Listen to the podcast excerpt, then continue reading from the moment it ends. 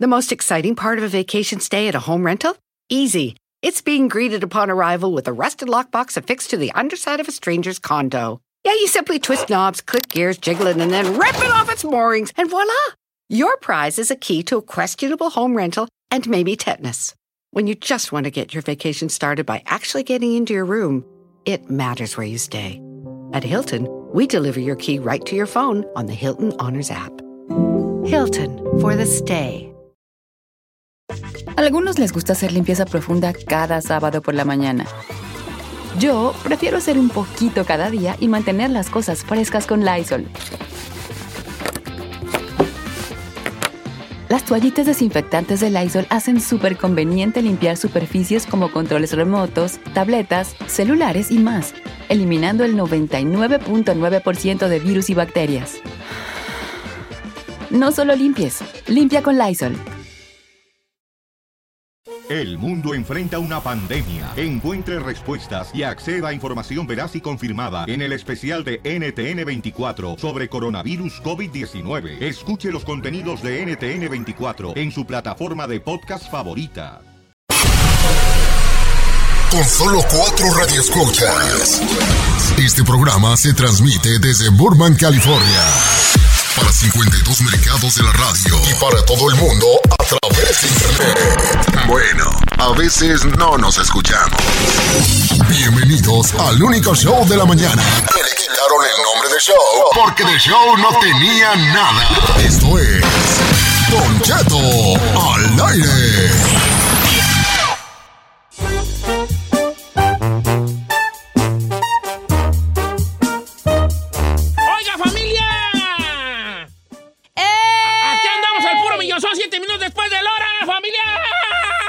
Eh, eh, Oiga, qué voz, qué voz, oiga. ¿Quién sabe qué traigo? Pero miren, Eh, vamos a nuestro segmento. Conozco un poco más de la estrella. a ver, cuénteme, cuénteme. Que ando bien malo de la tos. Ah, le sigue. Oiga, y para molarla esta mañana que amaneció frío como Frío, refrigerador. frío, como el agua del río. Oh, caliente, como de la fuente. Diría usted frío como mi corazón. Frío como el corazón de la Giselle. Más frío que las patas de Carmela, me. Miren. ¿Qué está pasando? Piensa, ayer traía una tosesona. Traía una tosesona yo. Y ahora me tomé, ahí, trae- ahí tenía una medicina para la tos. ¿Quién sabe cuándo se caducó la güey? Yo creo que por ahí de 2007 se caducó. Pero aún así se la tomó, pues me señor. tomé un trago. Por si me quedo dormido. Ajá. Tengo aquí al chino y la Giselle ahí que van a sacar la puerca al agua, señores. Ey, ey, ey, ey, ey, ey, a ver, a ver, a ver. ¿No van a sacar la puerca al agua? Bueno, sí, pero, pero ¿va a estar aquí? A mí no me puede Dormido, dejar. pero sí voy a estar aquí porque a lo mejor la medicina era para dormirme. ¿Usted cree? Oiga, este, fíjense que, ¿qué les iba yo a decir? El día 30 y 1 de enero, o sea, en 15 días, Sí. vamos a andar en León, Guanajuato. Quiero, quiero decir una cosa a la gente de, de Londres.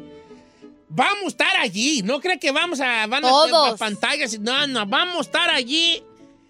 Este, eh, eh, eh, Giselle en persona, el chino en persona Eh. y yo en puercona, porque vamos a estar allí. Me han preguntado, Don Cheto, eso que si en verdad vamos a estar vamos ahí. a le digo, ahí. ay, pues no vamos a estar subiendo flyer ahí de que vamos a estar transmitiendo Vamos a en ir, vivo, vamos si no a ir. vamos a ir. Vamos a agarrar un estar ahí. avión que vamos a aterrizar en Guadalajara, Jalisco. No, no Sí, vamos a aterrizar, vamos a ir directo ahí. De, vamos de Guadalajara volamos a Monterrey, de Monterrey a Torreón, Torreón de Efi, Pero eso no tiene sentido. de Efi Morelia y en camión nos vamos a León. Ay, qué casualidad. Y luego a Morelia directito, ¿verdad, señor?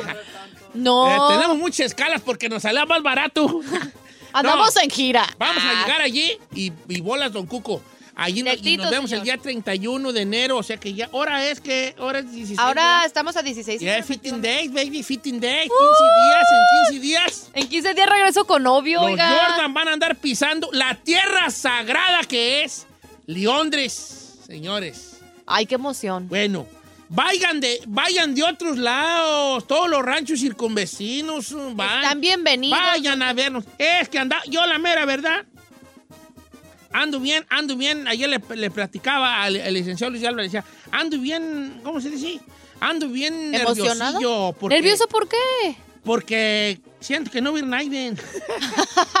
No, señor, no, usted no tiene idea cómo lo quieren. Creo que a veces usted no se da cuenta cuánto lo quiere la gente. Que bueno, es bonito que no se le suba el ego, que este tenga los pies en la tierra, pero la verdad la gente lo quiere mucho Pues, y yo pienso que usted está en lo equivocado. Lo van a ir a ver mucha, mucha gente. Mire, vayan ahí de San Pancho del Rincón, de Santana, de San Isidro de los Sauces, donde quiera, usted donde vive, de Potrerillos, donde quiera, de todos los ranchos y rascuachis de los alrededores, vayan.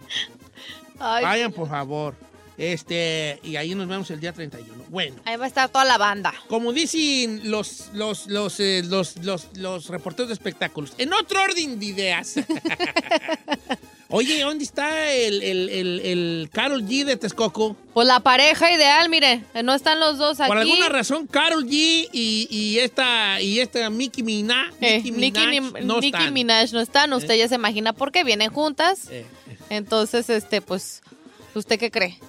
Alguien, una, el una de ellas. es Carol G y ahí es Nicki Minaj. y andan matando la, La tusa. tusa. ¿Cómo la estarán matando, señor? Ahí ¿Quién está, sabe? láyale tú. Este, se salieron los dos, según a pelearse, y yo creo que están Making up. Allá están peleándose con cuchillos. ya cualquiera de los dos dijo, ya mátame ya para acabar esto. Este, ¿Qué les iba a decir? Le vamos a interpretar sueños con la bella y misteriosa Obvio. Yesenia Andrew, que ya llegó con nosotros. En Así- vivo. En vivo, vamos a estar en vivo. De hecho, ya está aquí. ¿Cómo está Yesenia Andrew? Hola, muy buenos días. Bien. Muy Andam- bien. anda- andamos, fíjese que ayer yo soñé, eh, para meter a la gente en, en situación, soñé que Giselle subió una postal mía abrazándome y diciendo cosas bonitas de Instagram. Cosa que nunca va a pasar porque ella no subí cosas de Naiden. ¿Cómo no? ¿Quiere ver su carota en mi perfil? Y, Ahorita se lo voy a y- y- enseñar. y- y dije yo, ¿cuándo, güey, me va a subir a mí a hablar cosas de mí bonitas? ¿Por qué, ¿Por qué soñó eso, don Porque Cheto? ocu- ocupa atención, ¿verdad? Sí, La Don neta, Cheto, sí, la porque neta, la verdad no va a pasar. Ay, ay, ay. Mira, aquí está su foto. No, sí ocupa atención. Yo creo, ahorita últimamente me he sentido como bien, quién sabe cómo, vale. Estoy pasando como que estoy entrando a la pubertad. A ver, ¿cómo? O sea, a sus ochenta y pico años de Bueno. años, como la pubertad, señor. a mis 80 y 10, 89 dicen que aparezco, aparento, dicen. Midlife crisis, ¿se podría decir? Yo creo que sí. ¿Qué querrá decir tú que sí ocupa atención? Fíjese, Don Cheto, que independientemente de todo, estamos en el año 4, que significa destino, y el 2, toma decisiones. Estamos en un año bien emocional. ¿Sí? El año pasado estaba hablando sobre eso, conflictos bélicos, todo, pero desde internamente, así que nos vamos, vamos a necesitar, vamos a querer que nos apapachen un poquito más, nos vamos a sentir un poquito más inestables emocionalmente. Este año viene fuerte, es el año del destino, pero es el año karmático. Así que aguas. Eso, Juan Tier, lo que, lo, soñ- lo que soñé. Eh, Ahora soñé, quién sabe qué, pero sí lo traigo aquí, pero se me olvidó. ¿Cómo, cómo, cómo, cómo? O sea, no pero se recuerda. que Pero era algo maté raro. a alguien, tú. Ay, señor. Sí, neta, creo que maté a alguien. Es que el esa persona me quería matar a mí, yo lo agarré. Ah, me asaltó. Ah, ya sé lo que soñé. Ay, hijo de su goma. ¿Cómo se acuerda Mira, usted? Ahí le va. Esto es serio, si es sueño, cierto, no se vayan a reír. No, sí, Iri, creo. soñé. Esto es cierto, ¿verdad, buena? Soñé que yo iba en un, que iba en un carro, en, un- en una camioneta. Entonces yo dejé a mi, a mi esposa y a Brian, a Carmela y a mi nieto Brian, en una esquina. Entonces les dije, yo me voy yendo. No sé por qué, pero yo los dejé en una esquina. Y llegué a una calle donde había un embotellamiento. Y ellos se quedaron como unos ocho carros atrás.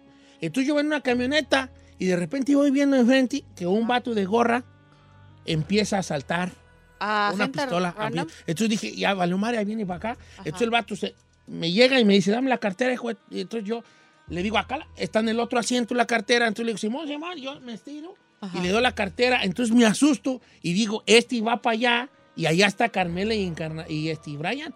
Entonces yo le hablo a Carmela y no me contesta y me bajo del carro. Y cuando el vato ya va llegando a ellos, a casi encañonarlos, yo lo agarro por el pescuezo y le quito la pistola. Entonces los amigos de él, los amigos, estoy, estoy platicando un sueño, ¿eh? No crean que... No cree que es una película. Ah, entonces los amigos del vato que estaban en otro carro, cuando vieron que yo ya lo agarré, se bajaron del, del carro los camaradas a, a cañonarme. Entonces yo, como en las películas, lo agarré así de, si dispara lo mato, ¿verdad? Entonces me asusté bien gacho, hasta desperté, Carmela me despertó. Oye, no oye la máquina que se oye, y como que se oía un motor a lo lejos. Y dije, no, pero qué bueno que me despertaste porque Ya te andaban balaseando, bofona. Pero usted llegó a salvarla. Y pues, vale. Como buen yo por. Brian, no por ella. Se ve ella sola y yo digo, ay, ya, ya ni modo. Hay que se arregle. Ay. No, pero es es es súper interesante. Siempre que nosotros vamos manejando o que vamos en un carro, significa nuestro destino. Entonces, de alguna manera es como, I'm sorry, Don Cheto, pero no se me está enfocando totalmente en lo que es la familia. Tenemos que tener cuidado porque cuando miramos armas, y en este caso, que sabía que de alguna manera lo iban a saltar y estar viendo todo ese movimiento, Sí. significa, Don Cheto, que tiene tanta percepción que sabe quiénes son las personas, quiénes son hipócritas o quiénes no. Entonces, eso lo debe de guiar como si fuera la bandera de su vida. Entonces, obviamente, el número 8 es interesante. Si eran ocho carros y lo sabía, 8 significa cierre de círculos. En pocas palabras, es como decir, va a llegar un punto en el que va a decir, basta, si no creo en una persona, si la miro hipócrita, o sea, que se va a empoderar más, va a ser más fuerte. Cerrar círculos, eso es importante y manejar parte de su destino. Ay, yo me asusto. Es feo. soñ- eh, así la neta, Yesenia. Soñar que mata a alguien, a alguien en el sueño es malo. A veces y dependiendo a quién matamos, por ejemplo, si matamos a un familiar, significa que de alguna manera no nos quieren lo suficiente, inclusive es lo mismo, ¿no? Significa hipocresía. Cuando de alguna manera matamos pero no vemos de frente o no vemos el rostro, significa demasiada envidia que no nos deja avanzar. Entonces, ¿Envidia por parte de ti o, no, de por las parte otras de la personas que no te dejan avanzar. Entonces, cuidémonos de esos amigos que te aman tanto que no quieren que salgas más arriba, porque obviamente ya no los vas a poder ayudar. Ajá. Es algo así. Entonces, no es malo, Don Cheto, pero lo que tiene lo vie- de viejo lo tiene de percepción. I'm Sí, sorry no, por la sí. palabra, ¿no? ¿Verdad? Yo quisiera volver a tener 20 años para ahora sí explotarme todo lo que tengo. Y yo, yo puedo ser vidente y también poquillo. Pero a su edad todavía puede, señor, ¿verdad? Ya me quiere quitar el trabajo. No, no, retiro lo dicho, los Cheto. aquí así. Haciendo team. Así, hasta Equipo. pareja podríamos ser. yo. Ay, qué casualidad el viejo, nada perdido. Ay, ay, ay. Los brujos, los, los brujos mafugos. Pues como, como la, lo- la esposa y el esposo Warren, la familia Warren, ¿verdad? Eran Yo y ella de la mano. Ya sí. llegaron los dos, ya llegaron los dos. Eh, ya llegamos aquí. La chica Ferrari como nos mira, like, what? Ahí vienen los delgados, Eh, los rubio delgado, y llega Don Cheto. llegar aquí en perrones. que Yo, yo sí andaría en una túnica así con una sábana blanca, con un hombro descubierto y descalzo para ser más místico así. Y llegar así con una calma así. Muy zen. Sí, bien perrón. Eh. Oiga, oye, este. Yesenia tiene Instagram Sí, claro que sí, Yesenia Andy en Instagram. y en Twitter. No tengo. ¿No tiene Twitter? Ok. No, no soy tan tecnológica, soy como muy espiritual. pero también como muy básico, no quieres dar la información así, pero siento que el Twitter tienes que estar metida ahí respondiendo todo el día y ahí no. Sí, no, no, y agradezco a, a través de su show, Don Cheto, es impresionante, ¿no? Entre 200 y 500 mensajes diarios, que para mí es mucho, ¿verdad? Ya. Pero trato de compartir y de contestar, ¿no? Qué bueno. Señores, ya está aquí Yesenia Andrew. Quiere que le interpreten los sueños, el sueño. Llamadas están llenas. Da los números una vez más, Giselle. Claro que sí, 818-520-1055 o el 1866-446-6653. Estoy en Instagram como Don Cheto Alegre. También ahí me pueden mandar un mensaje directo. Claro. Estoy en Facebook como Don Cheto Alegre. Mándenme un mensaje directo con lo que soñó, que le haya, que le haya ande haciendo ruidito. Y yo se lo hago a Yesenia Andrew, señores, que está con nosotros en vivo. Y regresamos con llamadas después de esta cancioncita ahí nomás bajita la mano, señores.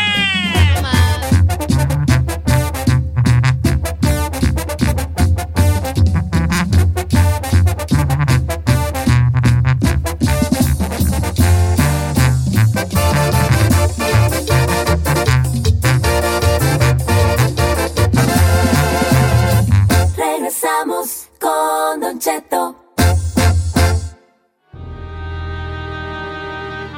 Señores, la bella Yesenia Andrew, la bella mística Yesenia Andrew, está con nosotros esta mañana. inter- va a interpretar los sueños. Está bien fría cabina, señor. Está bien fría la cabina, pero no le hace el corazón. oscura. Es que Está es caliente. Yesenia. Eh, Yesenia. Es el Yesenia, poder. bienvenida. La niña de las trencitas. Qué bonito se ve su pelo, me encantó. ¿Cuál, el mío? Gracias. Ah, Señor, Ok. el de Yesenia. Yesenia, bienvenida. Este, eh, la gente muy atenta a tu, a tu segmento porque pues todos tenemos dudas. ¿Al- ¿Alguien de aquí? Yo ya conté mi sueño. ¿Alguien tiene un sueño? O sea, tuvo un sueño que era... Yo tengo un sueño.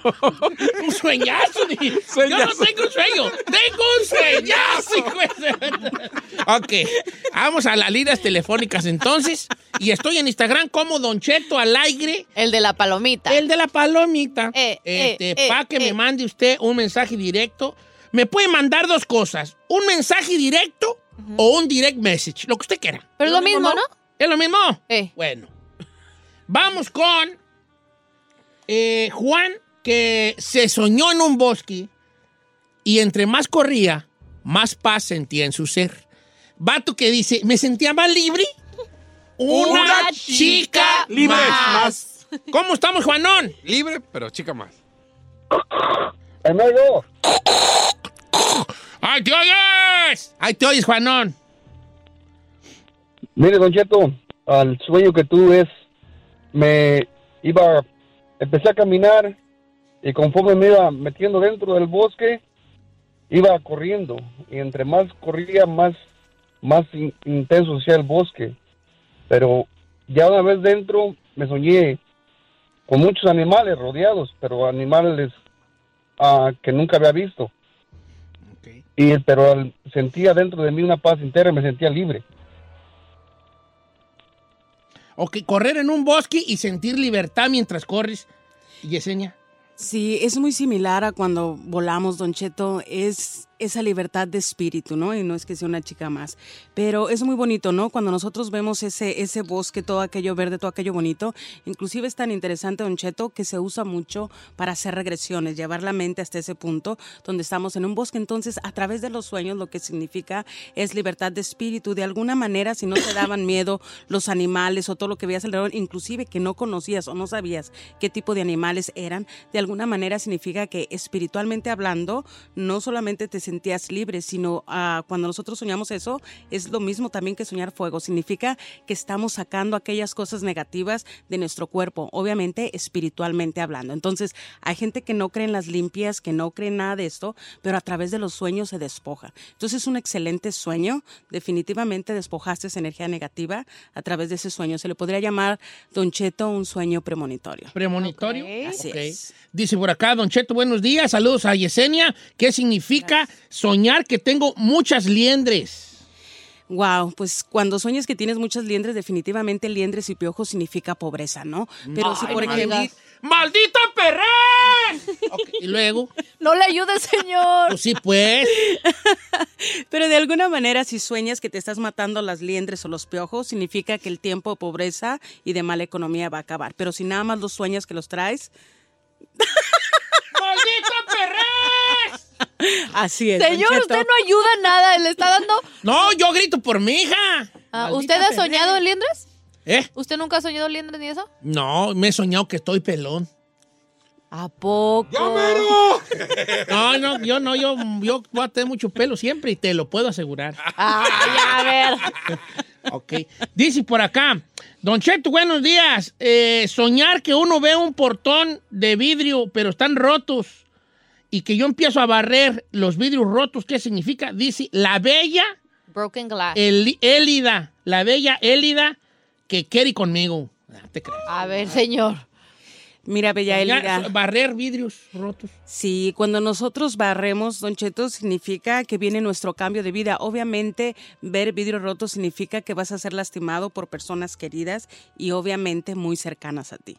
Si los vidrios hubieran estado bonitos, Giselle, todos hubieran visto padre, Claro. aunque fueran vidrios y barreras, es algo totalmente diferente, ¿no? Significan buenos cambios en tu vida. Pero en este caso sí, sí significa eso, Don Cheto. Entonces, aguas. Con cuidado. Ok, hoy, hoy sí pido eh, disculpas al auditorio, a nuestros cuatro de escuchas, porque voy a andar tos y tos, ¿eh? Eh, no sé. Pero es una de esas. ¿Está mala o qué? Oh, estoy enfermísima. Voy con este. Con Karina. Karina tiene una cosa muy cu- curiosa, ya que ella sueña dolores de parto, pero ella no puede tener hijos en la vida real. Buenos días, Karina, desde Dallas, Texas, que amaneció muy lluvioso Dallas, Texas. ¿Cómo estás, Karina? Muy lluvioso. Hola, días. hola. Saludos a todos. Saludos, Bella. Saludos. Mm, Gracias saludos. por contestar mi llamada. Eh, entonces tú te sueñas con dolores de parto. Sí, y pues es que de hecho sueño mucho que tengo bebés. Yo ya no puedo tener bebés, estoy operada, tengo ya cuatro hijos, pero siempre sueño bebés y hace dos noches soñé que estaba embarazada y con dolores de parto, pero que yo estaba en, en, la, en la calle y para poder ir al doctor que tenía que caminar y tenía que subir unas escaleras, pero súper altas y yo con los dolores de parto. Sí llegué a subir las escaleras y todo, pero en eso me desperté, ya no supe más. Ok. Sí, mira, Karina, definitivamente, ahora sí, como decimos, sabe que Don Cheto le toca regaño. ¿Por qué? Porque de alguna manera no estás empoderada en lo que tienes que hacer en la vida. Recuerden todos los que nos escuchan, siempre hemos hablado, cuando estás embarazada o cuando tienes bebé, siempre significa un buen augurio, a menos de que sea un sueño recurrente. ¿Qué significa si es un sueño recurrente? Estamos soñando lo mismo, lo mismo. Inclusive yo te aconsejo que te pongas a escribir y te vas a dar cuenta que cada que tú tienes ese sueño, estás viviendo la misma situación en tu vida. Entonces, definitivamente, Karina, ahora sí como yo digo, es tiempo de rearmar el rompecabezas de tu vida y hacer cosas por ti misma. Toma decisiones por ti, no basadas en los demás. Es tiempo de despertar. You need to wake up. You need to wake up. Y bien, qué bonito, Yesenia. You need to wake up. Dice, Don Cheto, ¿cómo está? Dice el amigo Francisco Escobedo. ¿Por qué ya tengo tres veces, tres días que sueño que me miro muerto yo en una caja? O sea, estoy muerto en la caja, pero yo me estoy a la misma vez mirando muerto. Ay, como que si se desprendió. Ay, yo no sé ahorita. That's so weird. Qué feo, ¿no? ¿De qué, señor? Es que ahorita ando bien tiernito y yo, vale, de la muerte. es que falleció una persona muy cercana y, y como que empecé a dimensionar la vida y la muerte y ya tengo bien así ¿Ya como- siente pasos? No siento pasos, más bien como que me, Le abre los ojos a me ciertas cosas. agüita, me agüita pensar pues que voy a dejar a, a papá solo. ¿Qué va a hacer mi hijo y mi hija? Señor, el papá ya es un grandolón. No, está chiquito. Tiene 39. Señor, eso ya es un hombre hecho y Ah, derecho. no todos. ¿Cómo, ves que soñarse así no ha muerto, pero que tú estés mirándote ahí? Yo creo que lo más importante aquí, acuérdense que se llama desdoblamiento espiritual cuando nosotros lo iniciamos, pero se llama viaje astral cuando lo hacemos a través de los sueños. Entonces, de alguna manera, aquí lo más importante es cuando nosotros obviamente nos soñamos muertos, nos vemos ahí, es que el espíritu quiere salir de nuestro cuerpo, no es algo negativo. Inclusive, fíjate, Giselle, que mucha gente a veces se asusta, oh, soñé a Don Cheto muerto, soñé a la Giselle muerta. A mí no me. Significa... Don Cheto, significa que le estamos dando vida o que lo queremos ¿Sí? mucho. Ok. Claro. Ah, Eh, Esta está muy difícil, pero la tengo que hacer. Dice, Don Cheto, yo he soñado muchas veces que mi papá, ella es una muchacha joven, que mi papá me viola. Entonces yo me atreví a hacerle algunas preguntas para que todo esto tuviera un sentido. Y le pregunté, pregunta difícil, si no me que constar no me la contestes, pero alguna vez en tu, en tu infancia trató él de tocarte o algo, como para saber si no es un trauma de un miedo, porque aquí hay una cosa, a veces uno sueña, a veces muchos de los sueños, Yesenia no me va a dejar mentir, son recuerdos que están por allí en algún lugar de nuestro cerebro, Claro. que vienen en la noche, en, cuando estamos en esta, en esta, eh, en estas etapas de, de- de- de sueño, este, que son traumas y son miedos, también vienen en los sueños. Entonces ella dice, no, nunca, claro que no. Pero he escuchado a mis tías que dicen que, que cuando ellas, cuando- a sus hermanas de mi papá, que sí las tocaba, que sí las tocó algunas de chico. no. Entonces, ¿Qué será soñar? ¿Será, será que ella tiene esa, eh, ella, ella tiene eso como que, como que, como eso con su papá o como... Fíjese, Don Cheto, es bueno que lo traiga al aire, ¿no? Es interesante. A veces, como usted dice, pasan las cosas, nos traumamos, pero también a veces nos autosugestionamos. En este caso, yo te recomiendo algo. Yo hago regresiones. Es muy interesante. Te voy a poner un ejemplo rapidito. Había una muchacha, se casó, pero ella no podía tener relaciones con su pareja y no sabía por qué. Cuando la pongo en regresión y vamos regresando hasta que ella tenía la edad de cinco años, ella recuerda que fue abusada. A veces cuando pasan este tipo de cosas, de alguna manera lo bloqueamos de nuestra mente, pero espiritualmente, a través de los sueños, vuelve a renacer. Entonces, lo más probable es que no sepas o no recuerdes o te hayas bloqueado y lo más probable es que haya pasado algo, porque cuando ya es recurrente es porque ya te está avisando tu espíritu. Lo puedes bloquear mentalmente, pero no espiritualmente. Don Cheto, ¿Qué- qué ah, me pregunta aquí eh, Uriel Gómez, dice, soñé que estaba en la cama con una mujer que ni conozco íntimamente. Había gente alrededor mirándonos y la cama estaba llena de alacranes, pero que no nos picaban. Lo raro del asunto es que yo soy gay y no he estado con mujeres, pues. O sea, No, pero ahí estamos hablando de algo totalmente diferente. Ahí, por ejemplo, la envidia y el o sea, recelo. Uriel es gay, no, yo, ¿eh? Sí. Ay, a ver. Ay, Chiquita chiquita. O sea, estoy explicando el sueño de Uriel, no el mío. Ok, ok. Te proyectaste, mana. Proyecto tanto que te acá. Awkward. ¿O cómo se dice? Awkward. Awkward. De alguna manera, eh, ya poniendo seriamente a hablar sobre esto, es mucho recelo, mucha envidia. Recuerden que cuando soñamos cama significa nuestra intimidad. Y aunque a él no le gusten, ¿verdad? Las mujeres, de alguna manera significa su sexualidad. ¿Ok? Entonces, ¿qué es lo que está pasando? Hay mucho recelo, envidia. Si tienes a alguien que te quieres, en pocas palabras, no te dejes llevar por lo que digan los demás. Ah, qué escándala. Yo soñé que me casaba con una emperatriz.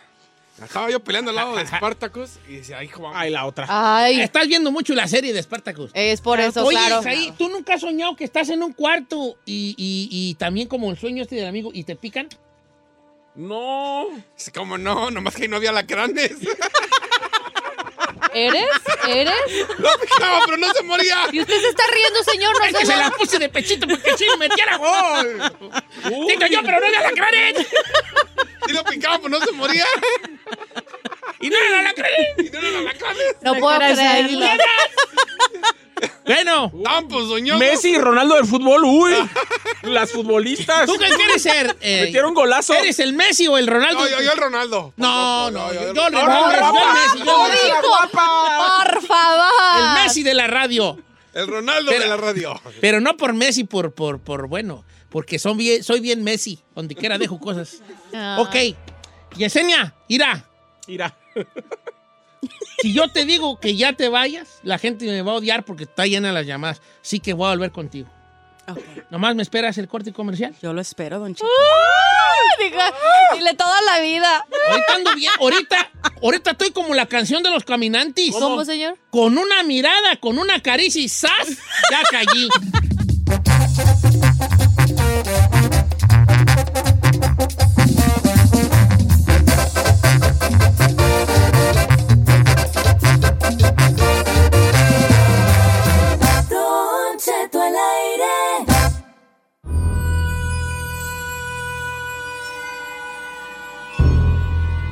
Seguimos, sigue, sigue Maguey en esto que es la interpretación de sueños con la bella Yesenia. ¿Qué te puedes ahí, vale? Y ya Said, ya la el quebró. mendigo animalote. Ya pues, quebraste las sillas, vale. son las del mameluco. ¡Atención, productora del Mameluco! ¡Mi vieja quebró una de las sillas! Todo quebras, en tu casa también, sillas quebradas, mesas quebradas, A ti te quiebran. todo ahí. En casa no hay nada todo quebrado. ahí. Unas manchas muy fuertes ahí en la mesa, como que pusiste una olla caliente, se puso blanco allí en la madera. ¿Quién sabe? claro que no. ¿Quién sabe, vale? ¡Ay, qué Traes el cochinero ahí. ¿Cómo ¿Cómo, sabe? Ay, don Cheto. ¿Usted cómo sabe? cómo sé qué? ¿Ya ha ido a la casa de Said? Intuición. Ah, Estamos con Yesenia Andro. Este, no me la hagan, no me la hagan rir porque tiene una risa bien bonita, contagiosa. así. Gracias. Este, que vamos con llamadas telefónicas interpretando sueños en vivo. en vivo live. Saludos amigos de Texas que les amaneció lloviendo y ¿qué creen? Y agua. Y caiba de arriba para abajo. No, Pues sí. wow. Di- dice, vamos con este. eh, ahora verás. eh, este. eh, Eh, Mm. ok, con. Deja ver, hombre. Hombre. Este, ahora verás. Mañana, ¿eh? es que estoy viendo unas, pues, que no hayamos dicho. Vamos con Lupi Vázquez. Vayamos. Que de, de, Houston, Texas, la 8. Ah, mira, en Houston, ¿no? ¿En Houston la, escuchan ahorita? ¿La 8? Pues aquí dice la 8, Lupi Vázquez. Sí. No tiene la 8 ahí. ¿eh? Mira, qué raro. Aquí el teléfono más llega hasta 6 y aquí trae que en la línea 8. ¿La 7 tampoco la tiene? ¿No? Vaya, vaya, vaya, vaya. Pues. ¿Qué onda? Tal vez los espíritus se quieren comunicar. Bueno, Chica no, Ferrari. El Chapis le dejó la, el screen de la otra estación. Ah, ok. Y nuestra estación solamente agarra seis líneas. A ver, Chapis. Ay, Ah, pobrecito. corazón nunca nos llaman. Vamos con Graviela Torres de Texas. Estás diciéndome tú que los programas locales tienen más líneas que el, el internacional. Ah, vaya, vaya, Vaya, vaya. Aquí sí hay niveles. Buenos días, ¿quién habla? Buenos días, Gabriela. Graviela, de mis amores. Te amo, Gabriela. ¿Cuál es tu, cuál es el sueño que quieres preguntarle a Yesenia Andro? Sí, mira, yo quiero preguntarle que estaba soñando y que estábamos yo y un familiar mío en una esquina de mi pueblo. Entonces que yo pasé y le dije, ya vámonos, que porque ya era tarde, pero al tiempo que yo le dije, ya vámonos, ella estaba sentada en la banqueta y yo le levanté su pelo hacia arriba y cuando le levanté su pelo tenía muchos gusanos chiquitos atrás en su Ay, cabeza, ay, en su pelo. Entonces ya cuando yo le miré eso me asusté y le solté el cabello y yo me fui caminando sola, pero cuando volteé hacia atrás, que ella se quedó atrás, los gusanos le salían ya pero por arriba de la cabeza, pero ya más grandes. Sí, definitivamente, así como se escucha, es, es un sueño muy profundo. Porque definitivamente soñar con gusanos siempre significa enfermedad. Cuando nosotros nos, echa- nos soñamos en una esquina, en cualquier esquina donde sea que estás con alguien, Gabriela, de alguna manera significa que los destinos se cruzan. En este caso, significa enfermedad y definitivamente te van a pedir ayuda en muchos aspectos. Entonces, estate lista para cuando te llegue el momento. Ay, Diosito. ¿Qué trae, No, señor? vale. Are you okay? Vamos con Carlos de Bellflower que lo atacan los leones. Bueno, ah, ese es gato, vale. Ah, sí, es cierto. Carlos, ¿cómo estamos, Carlos? Buenos días, don Chato, ¿cómo están? Viejano, al puro millonzón. millonzón. Este, platíqueme de lo de su sueño de los leones. Mire, ah, e- eran como cuatro leones, pero los cuatro leones eran en, en etapas diferentes, pero todos era, tenían una agresión contra mí. Ah, a unos de ellos los, lo- los- yo, lo- yo mismo los espantaba y a los otros no me, no me, no podían llegar a mí, pero todos los leones estaban enojados. Ok, no, leones enojados que lo atacaban. Siempre los felinos, Carlos, van a significar protección. En este caso, obviamente, están enojados contigo, es al revés. Te están diciendo que te falta percepción. Aún así, te vas a salvar de situaciones negativas. Yo te aconsejo que te enfoques un poquito más y que analices las situaciones que estás viviendo ahorita. Porque de alguna manera, espiritualmente, te quieren proteger. Por eso soñamos los felinos. Para todos los que lo sueñan, no es malo, al contrario. Significa protección, don Cheto. Eh, Ah, bueno, me y si yo soñé a los Tigres del Norte, Que se aproxima a un concierto. Ah. dice por acá, eh, esto está interesante y de Armando, dice Don Cheto, yo sueño que tengo hoyos en, mis- en mis brazos y que esos hoyos están llenos de hormigas rojas que me van comiendo Oh poco a God, poco. no. Ay, judela. Ay, me dio ansiedad. Perra, brujería, güey, ya. Es brujería esa. Casi, ¿No? casi, Don Cheto. A mí no me hagan caso, eh. Por ahí como que le sabe un poquito. Le digo que me va a quitar el trabajo, Don Cheto. No, definitivamente ver nuestro cuerpo con huecos significa que de alguna manera no nos estamos encontrando a nosotros mismos. En este caso, gracias a Dios, no son gusanos, son hormigas. ¿Qué significa? Significa que de alguna manera tenemos que conectarnos. Recuerden que somos cuerpo, alma y espíritu. Entonces no estás dejando que tus energías trabajen, no te estás alineando. Entonces tiempo de dejar tus energías fluir, no pienses tanto y menos por los demás. Eh, Yesenia, gracias por estar con nosotros. Te agradecemos infinitamente. Tus redes sociales para que la gente te siga y te haga sus preguntas. Esté muy pendiente de lo que haces en Facebook o lo que haces en Instagram. Gracias, al contrario, ya saben que amo compartir con todos ustedes y pues por ahí en, en Facebook, en YouTube, en Instagram, como Yesenia Andrew, ahí compartimos con todos ustedes y como siempre digo, Don Cheto, Namaste, que Namaste significa mi alma saluda a tu alma en un lugar donde todos somos uno mismo. Qué bonito.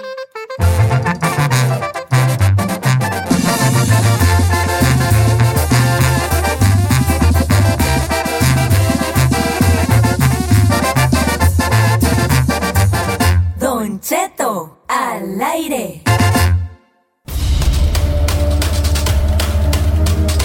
¡Damas y caballeros!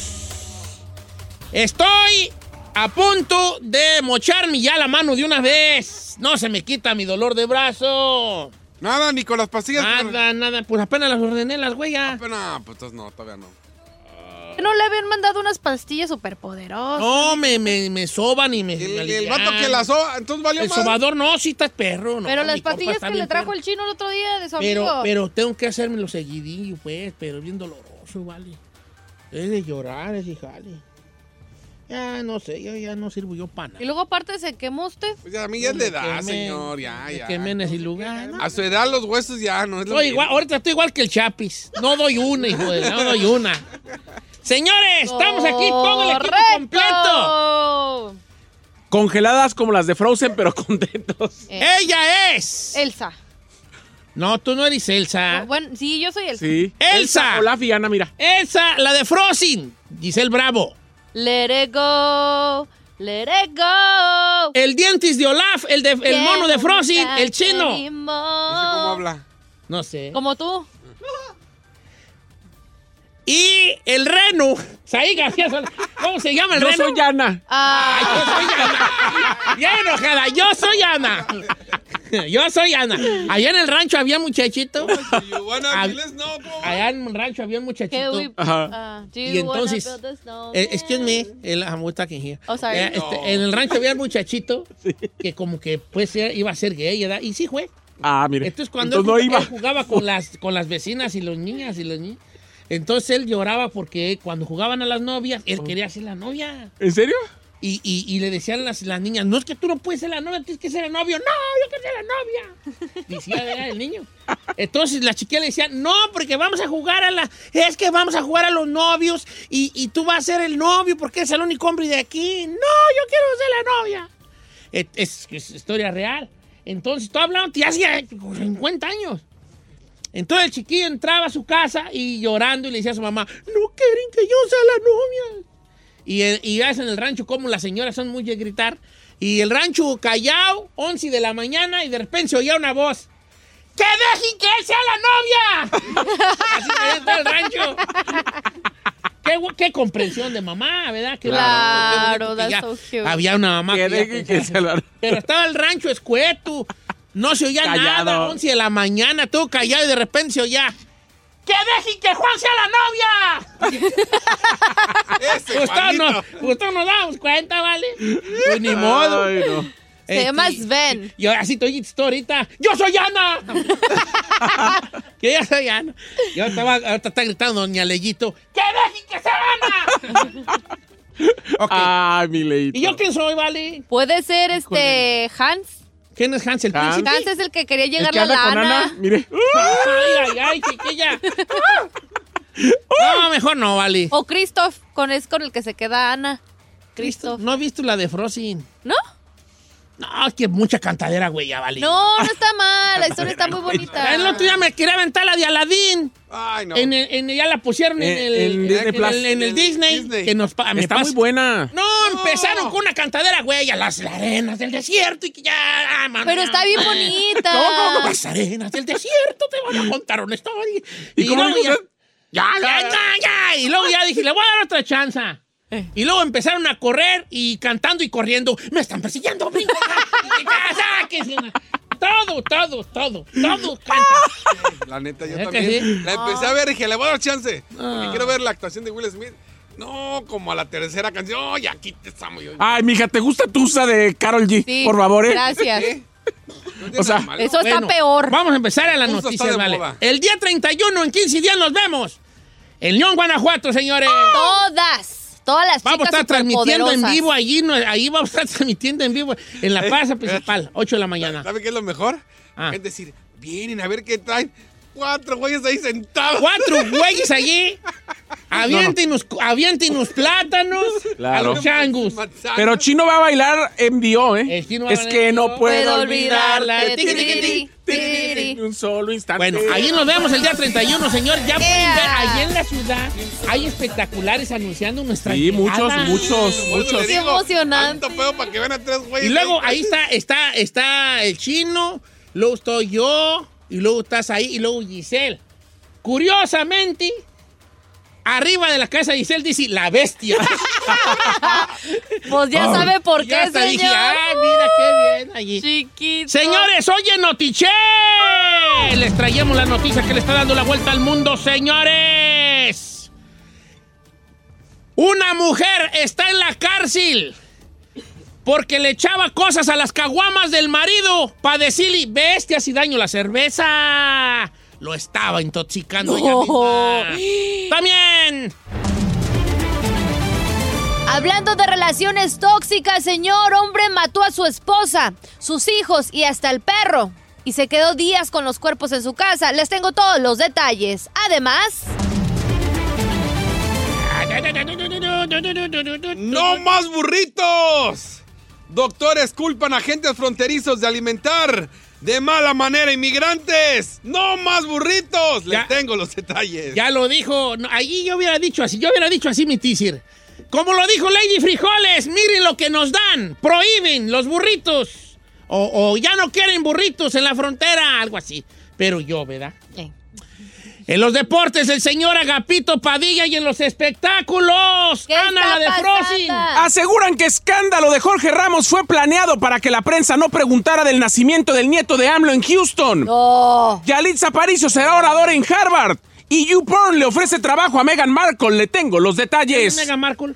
La princesa Ay, la que acaba de princesa. renunciar de Inglaterra. vatos You por, ah, nomás les gusta ver el mundo arder a los hijos de la tiznada. A todos los famosos que algo les ofrecen, hay un millón de dólares. ¿A usted no le ha ofrecido nada? A mí no. A mí ¿Usted no. tendría con qué? Yo, pues, mi video se llamaría Chovy, ¿cómo se llama? Chubby Chasers. Chovy Chases. Ándale. Cho- Chubby Gone Wild. Chovy Chases. Señores de YouPorn, aquí hay una BBC, estrella que están desaprovechando. Don Cheto en Chovy Chaser. Yo, yo, Chovy Chases. Break Mountain con Don Cheto. Chovy Chases. Bueno, bienvenidos a Notiche. Brokeback Mexican Mountain. Señores, delicado en el hospital en Sinaloa. Un vecino de la colonia CNOP, no sé cuál colonia sea esa, este, está en el hospital bien malo. ¿Saben por qué? ¿Por qué? Porque la Guay. esposa que tenía le echaba laxante a la cerveza que tomaba. Oh my God. Sí, señores. Qué gacha. Cuando él empezaba a sentirse mal, la esposa le decía, ves, te hace daño la cerveza. Esta eh, echaba extracto de ciruela, pasa en cada caguama unas gotas para lograr el efecto paulatino. Según el, el- el afectado dice que, que- que de un día para otro empezó a sentir mal. Y ya decía, ¿ves? ¿Ves? Te hace daño la cerveza. Empezó con diarrea. Él este, se tomaba su pecto bismol, pero no, no, no le hacía, no le hacía este, No le cubría nada. no le cubría nada. Seguía mal, seguía mal. Y la esposa le decía, es porque te hace daño la cerveza, entiende. Pero descubrió que ella era la que este, le echaba mm, esa cosa a la cerveza, lo estaba envenenando poco a poco para que dejara la pisadera. Ahorita está él en, en, eh, en el hospital y ella, muy risueña, salió en las fotos que circularon, señores, para, pa- pa- muy risueña las fotos que circularon, haciendo creer al esposo que era alérgico a la Chevy. Ella lo estaba, le estaba echando un laxante. Así de malo está el mundo. Así de feo está el mundo en que vivimos. Qué noticia tan desgarradora. Desgarradora. ¿Cómo no? ¿Cómo no? Ay, Don Cheto, desgarradora la mía. Imagínese, un hombre confesó haber matado a su esposa y sus tres hijos después de que las autoridades encontraron los cuatro cuerpos en una casa a las afueras del parque de diversiones Walt Disney World en, Celebration, Florida. El señor se llama Anthony Todd, de 44 años de edad, y fue arrestado por múltiples cargos de homicidio y un delito de crueldad animal porque también le dio cuello hasta el perro, señor. Los agentes llegaron a la casa de Todd para arrestarlo por una investigación federal no relacionada y encontraron los cuerpos eh, dentro de la casa, imagínense, y según la investigación inicial, para incluir las declaraciones del sospechoso, se determinó que las muertes ocurrieron en algún momento hacia fines de diciembre. Imagínense cuánto tiempo los Ahí los tenías tenía ahí. guardados. Efectivamente, estaba en el hogar con los cuerpos ahí. Eh, pues, en- sí, no, pues imagínate. Actualmente se está llevando a cabo, pues obviamente autopsias para confirmar las identidades de los cuerpos, pero las autoridades creen, según la confesión de este señor, que los cuerpos son los de su esposa, obviamente, Megan, y sus tres hijos de la pareja. Imagínese, Don Cheto, las edades de las criaturas. 13 años de edad, 11 y una niñita de 4 años. Qué crueldad, señor. Hija, qué noticias tan fuertes traes, vale. Efectivamente, señor. Era verdad. Ahorita regresamos con la noticia del día de hoy. El señor Chino nos dice lo siguiente. ¡No más burritos! Doctores culpan a agentes fronterizos de alimentar mal o de mala manera a inmigrantes. Le tengo los detalles.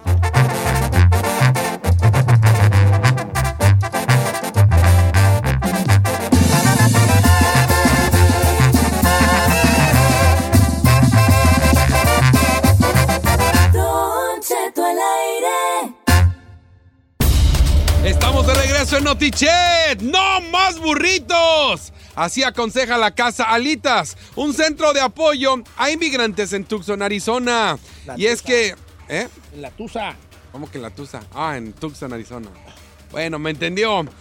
Ya se había emocionado porque pensó que le dijo que se la cantar, cantara. y le pone la canción. Le da una. Y es que denuncian que la comida proveída por el Departamento de Seguridad Nacional de Indocumentados en la frontera les está enfermando. La mitad de los inmigrantes atendidos por esta organización han sufrido la enfermedad del burrito. Y es que en estos centros, donde son alojados los inmigrantes tras ser interceptados por la frontera, digo por la patrulla fronteriza, les tienen que dar tres comidas al día. Una de ellas siempre son burritos. Los doctores de la Casa Alitas, que son los primeros en atender a los inmigrantes tras ser liberados, han descartado que las molestias vengan o provengan de que les den, no, no les den de comer a los inmigrantes. Pero sí que una de las comidas principales de este centro de detención son los famosos burritos. Aunque muchos de ellos después de ser atendidos con sopa de pollo o sandía se recuperan, todos están de acuerdo en que les dan burritos fríos o todavía congelados. Esto hace que les den malestar, que estén mal del estómago. Incluso muchos de ellos, señores, sufran diarrea por más de una semana. ¿Qué tendrán esos mendigos burritos o qué? Pues es que lo, lo- se quejan los doctores porque a muchos de ellos una de- les dan tres comidas al día. Ajá. Y una de ellas son los burritos y se los dan fríos. Incluso No, sándwiches. Ay, no puede incluso ser, sándwiches y están congelados. Oh my God, that's horrible. Entonces no sabe la, eh, la gente, dice que no saben Mira, vale, comer, tal- comer lo mismo y lo mismo todos los días, vale. Y una vez, yo, cuando yo trabajaba en la fábrica allá en Long Beach, este, Carmela se me puso bien mala y no me podía hacer de comer, estaba muy mala. Y yo, y yo me, me decía, no, no me hagas de comer. Y yo me llevaba puro sándwich de jamón todos los días. No, me ya cuando iba al baño hacía pura espuma como las garzas, ¿vale? Pura espuma, güey, ya, ya. Entonces, ¿Qué pasó? ¿Too much information? Sí, pues eso de la espuma y luego como las garzas y Espumas que se van. con una fibra muy, muy Ah, es que Ah. tú, pues. Gracias, Chinampa. Ya te tengo que cortar porque tú te vas, te vas, te vas y una noticia de 30 segundos la haces de dos horas. Y ya que te debo. ¿Edad? Es que mira, los del 7-Eleven, los de Chili Verde, también buenos, los güeyes. ¿Los qué? Los burritos de Chili Verde. del ¿Eso qué 7-Eleven. tiene que ver, No, tiene señor? que ver. ¿A poco venden burritos? Sí, ahí en lo congelado, agárrate el green chili. Man, Michael, güey, en Maggi. Sí. Eh, está perro, ¿Está es- perro? esta más se me. Ayer pasé y tragué, pero de los taquitos que venden de pollo y nada que ver, o sea, estaban bien gachos. Y bueno, me tragué un hot dog. Ah, bueno, ya, ya, ya, ya. ¿Qué tiene que ver esta plática de los burritos, los taquitos y todo eso? No, La lo de los ta- no, pero no agarres tacos ni, ni de eso. Señor. Tienen como siete años ahí dando vueltas los güeyes. Sí, sí. No, Señor. los burritos verdes. Burrito los verde. de burrito verde así. De hecho, en la Costco. No puede ser. No puedo imaginarme a López Dóriga en pleno noticiero, a No Jorge. Ramos. En la Costco no venden burritos, señor. Venden esos en caja. Están bien perros. Los de chili verde recomendados. En la Casco venden En la burritos. Costco venden burrito congelado, compa. Señor, ¿Green? Green, green, green. usted es el líder. Don Cheto Approve. Ok, hoy Señor. voy a pasar aquí una A ver, permíteme, chino. ¿Qué quieres? Usted es el líder de este programa. Apágame mi micrófono. Usted es el líder de este programa y vea el cochinero que está haciendo. ¿Cuál Es un noticiero serio. Estamos aquí cotorreando. La gente dice, ah, wow, deja. De Traigo por- hambre y Don Chet me recomendó este burrito. Pero de por sí no tenemos credibilidad de nuestro noticiero. Luego estoy hablando de burritos tenemos. Vienen chis, vienen chis. Ese son muy buenos. No, no, me gusta picante, soy Bueno. mexicano. Ahorita regresamos con los deportes. Señora Agapito Padilla, señora Agapito Padilla, venga a recoger su cheque porque lo vamos a correr. ¡Tito! Sí. No, aquí Yo pensé que mi burrito verde, yo pensé, venga a recoger su burrito verde que ya está listo y calientito, el Chapi lo calentó. Compañero, al parecer y a falta de buenas peleas, ya están desempolvando a Oscar de la Hoya y a Julio César Chávez para mediados de este año a ver si Oh, dan un giro aquí en no. Tijuana. También, bueno. usted lo dijo y yo lo confirmo, ya tenemos fechas, horarios y lugares donde jugará la selección mexicana y también rivales aquí en Estados Unidos en la primera fecha FIFA del año, compañero. Y eh, arranca la fecha número dos el día de hoy en tierras fronterizas. Le digo con quién y cuáles son los equipos. Todo esto de los deportes. Ya regresamos. ¡Qué bonito teaser que aventaste. Ya. Este programa, hacemos carrillas, pero cuando alguien ha- hace algo bien, también les aplaudimos. Muy bien, muy bien. Es que él sí toma los consejos que le damos. Exactamente. Muy bien, Tito. ¿Tú cállate, tú cállate, tú te estás metiendo, tú vete ya acostándote. Es lo que dice el chino, ¿eh? Estabas acostado, güey, nomás te paraste a... Tú cállate el perro, sí, cochino. No se peleen, tú no se peleen, tú. Otra regresión. Muy bien, Tito. ¿Alguna vez les gustaría ver una pelea entre, ¿cómo se llama la, pel- la película esta que salió del mono de las nieves? Una china de China. Ah, ah, abominable. Abominable. Y, y Olaf. Aquí, aquí está. Ahí es abominable. Y el chino es Olaf, el de Frozen. La pelea del siglo.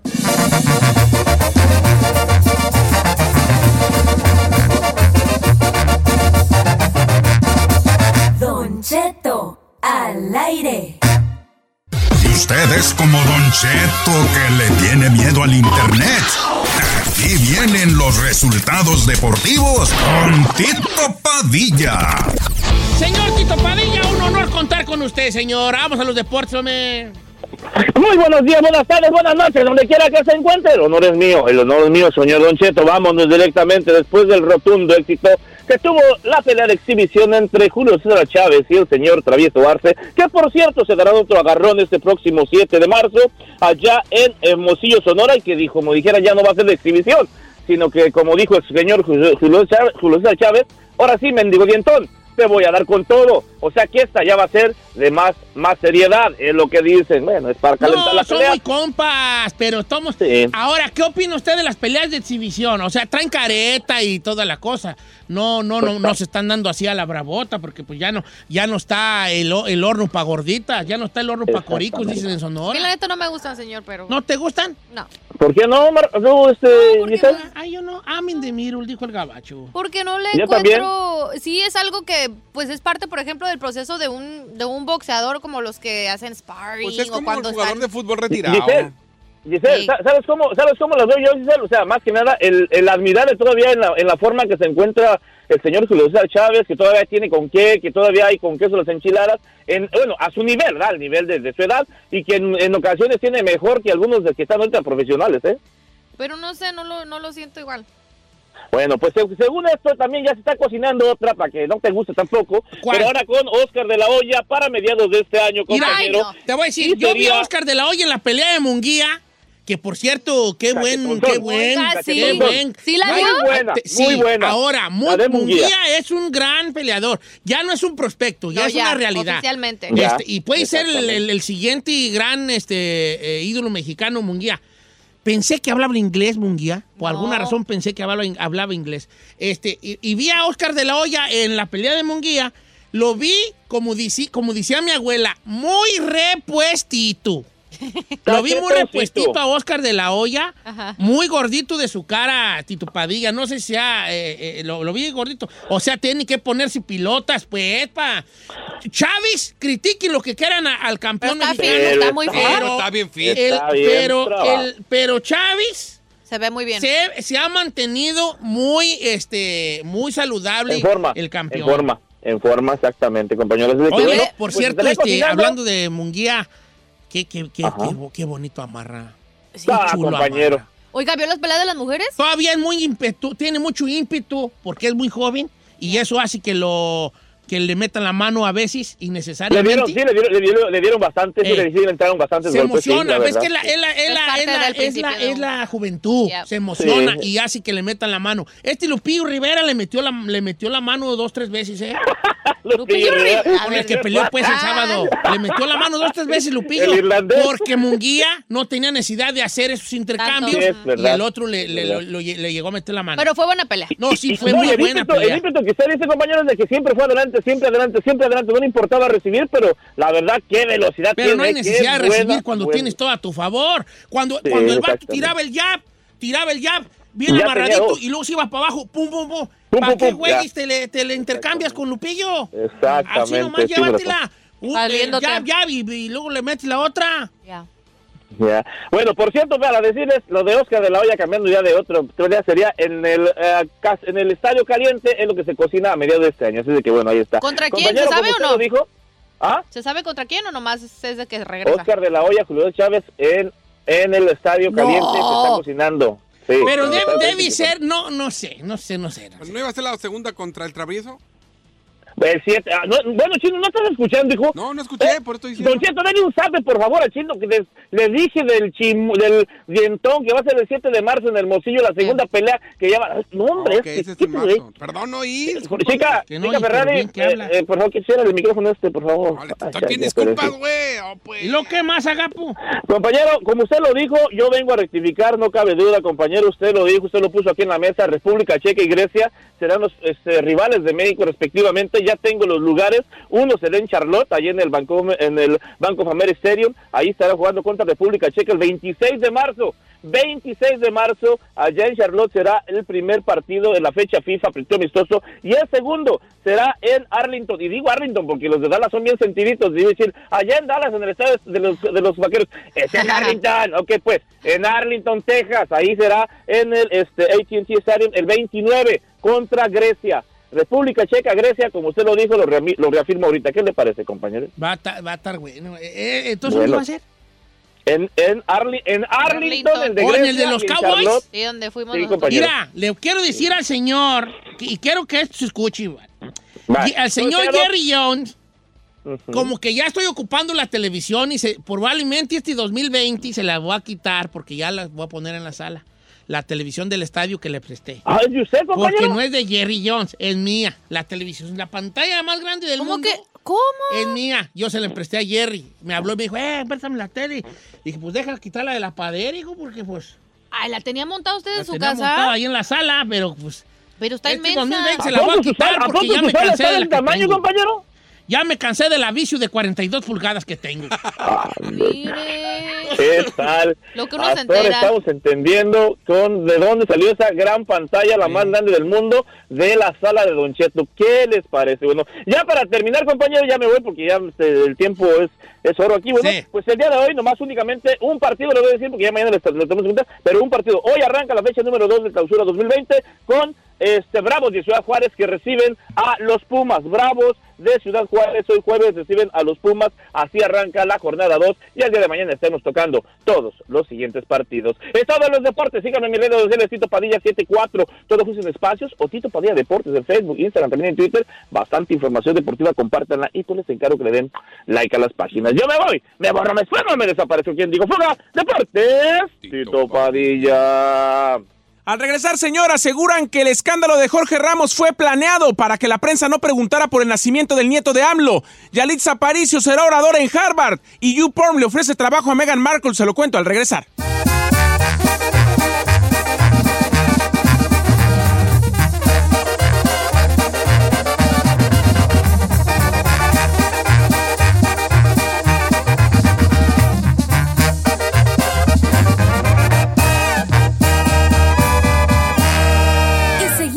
Disfrutando de Don Cheto.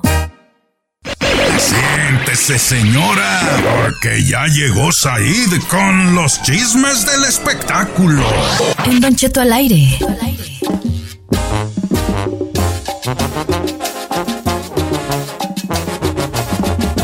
¿Qué está pasando? ¡Escándalo! Muy buenos días a toda la gente que nos escucha en. Estados Unidos. Y más allá de las fronteras, ay, Don Cheto, en este jueves de perdernos el asco, piérdamelo por el amor de Dios. No, vale, yo no, yo estoy bien, yo ya. Miren, nomás le voy a planear mi tour. Oaxaca, Ciudad de México, León, Guanajuato. Me voy esta noche y, hago, y hasta el troncón hicieron leña, Don Cheto. Oye, vas a andar muy ¿No vas a estar por dos solicitada. semanas en el show? Exacta. ¡Señor! ¡Me has Tú, mirado! y- tú y Chapi son los únicos, ¿eh? Eh. Oiga, este, es ahí. Entonces vas a ir a, a filmar una película, hijo. Sí, señor. Qué Eh, bonito, vale. Aurora Project es una casa productora española eh, que es en coproducción con Netflix. Netflix está en coproducción para la distribución. Ajá. Eh, todo el próximo año va a estar en festivales y en 2022 o en diciembre de 2021 o 2022 ya empieza en Netflix. Eh, se llama Finlandia. Es una... ¿Sales de finlandés? No, No. no, de Ya oaxaqueño. Sé. Oh, ¿cómo? no te va a quedar ese papel a ti, vale, hombre. Porque lo tuyo es de finlandés, así tú, tú te para que tú hicieras, Thor. ¿Thor? Thor, pues sí, Thor. ¿Thor? O así como está así finlandés. Es que pues. soy actor. Entonces, por eso Eh. Sí, tan, taran, taran, tan, tan. Bueno, vamos a los chinos, dale. Oiga, Don Cheto, usted sabe que hay una pelea muy importante en México de supuestos fifís contra chairos o chairos contra fifís. Y obviamente hay prensa que quiere mucho al señor Andrés Manuel López Obrador. Y hay prensa que no quiere al señor Andrés Manuel López Obrador. Ayer, después de lo que pasó con Jorge Ramos, alguien puso en las redes sociales y hay una página que se llama Fifís contra Chairos, donde tiraron ahí la bola, la retomó eh, Chumel Torres y la retomaron otros medios de comunicación, diciendo lo siguiente. Voy a dejar esto ahí y me retiro lentamente. ¿Qué pasaría si el señor Jorge Ramos, a pesar de que ha sido un supuesto crítico de Andrés Manuel, se prestaría para montar un teatro para que nadie le preguntara al señor Andrés Manuel de su nieto Fifi, nacido en Houston, y casualmente se centrara la atención en que él se peleó con Andrés Manuel en la mañanera y que él le preguntó sobre la inseguridad en México y nadie pelara el caso del nieto de Andrés Manuel. O sea, sería una táctica, a él como periodista le iría bien porque dirían, ay, pues él le hizo la pregunta que muchos de nosotros quisiéramos hacer y también el señor, pues se, sal- se lavó las Mira, manitas de que lo yo te- atacaran.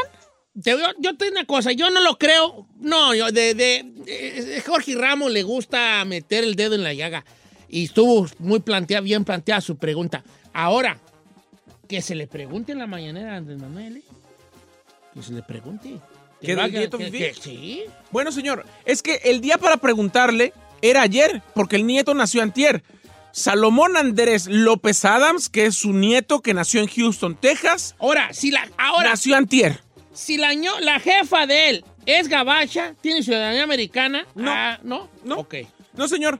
Eh, bueno, ah, perdón, me retracto. Eh, la Caroline Adams, que es la esposa de José Ramón, el hijo de Andrés Manuel, es de papá gringo y mamá eh, brasileña. Y estaba seis meses atrás, ya tre- después de tres meses de embarazo, radicando en Houston. No es de que desde que se casaron, no es de que ya vivía ahí. A los tres meses de embarazo, se fue para Houston.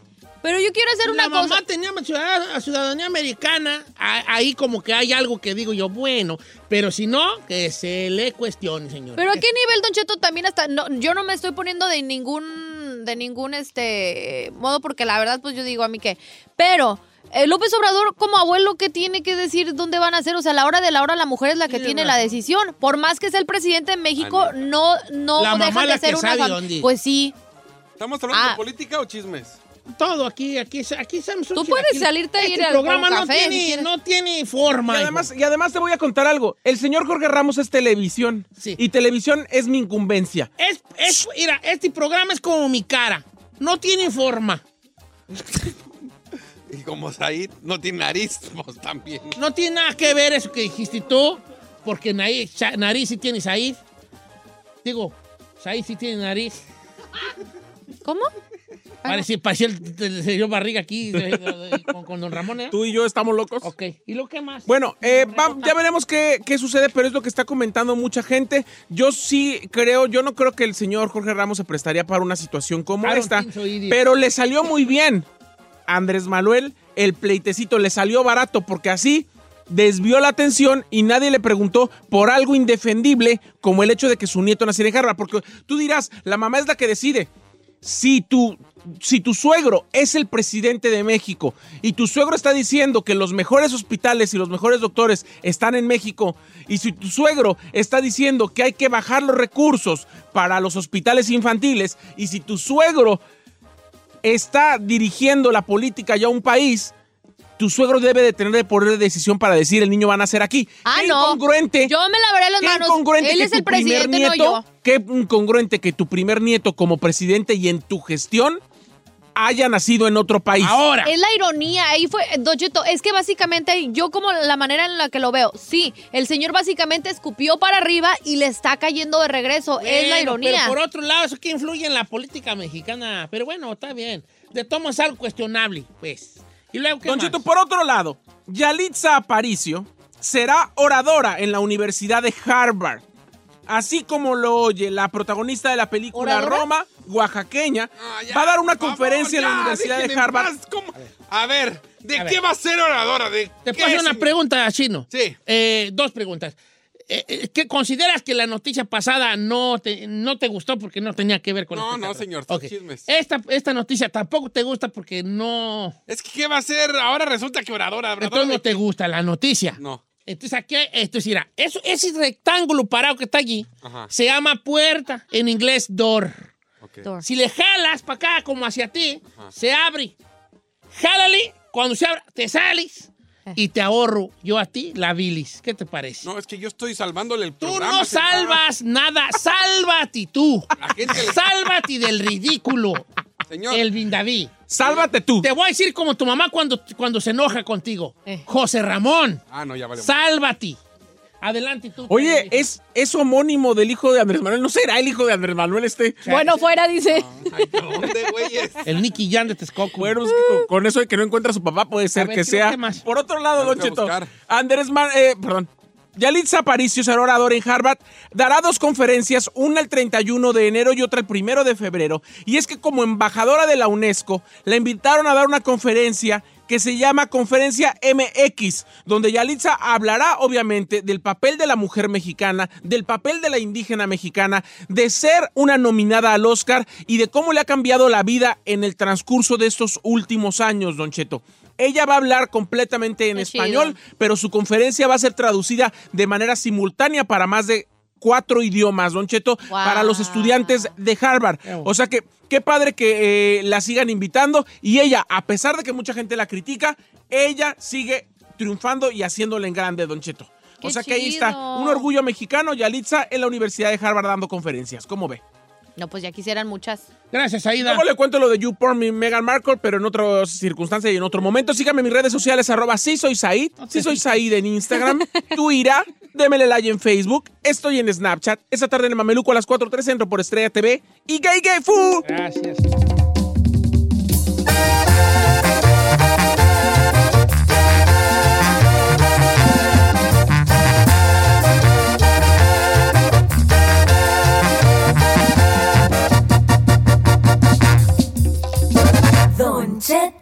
Al aire.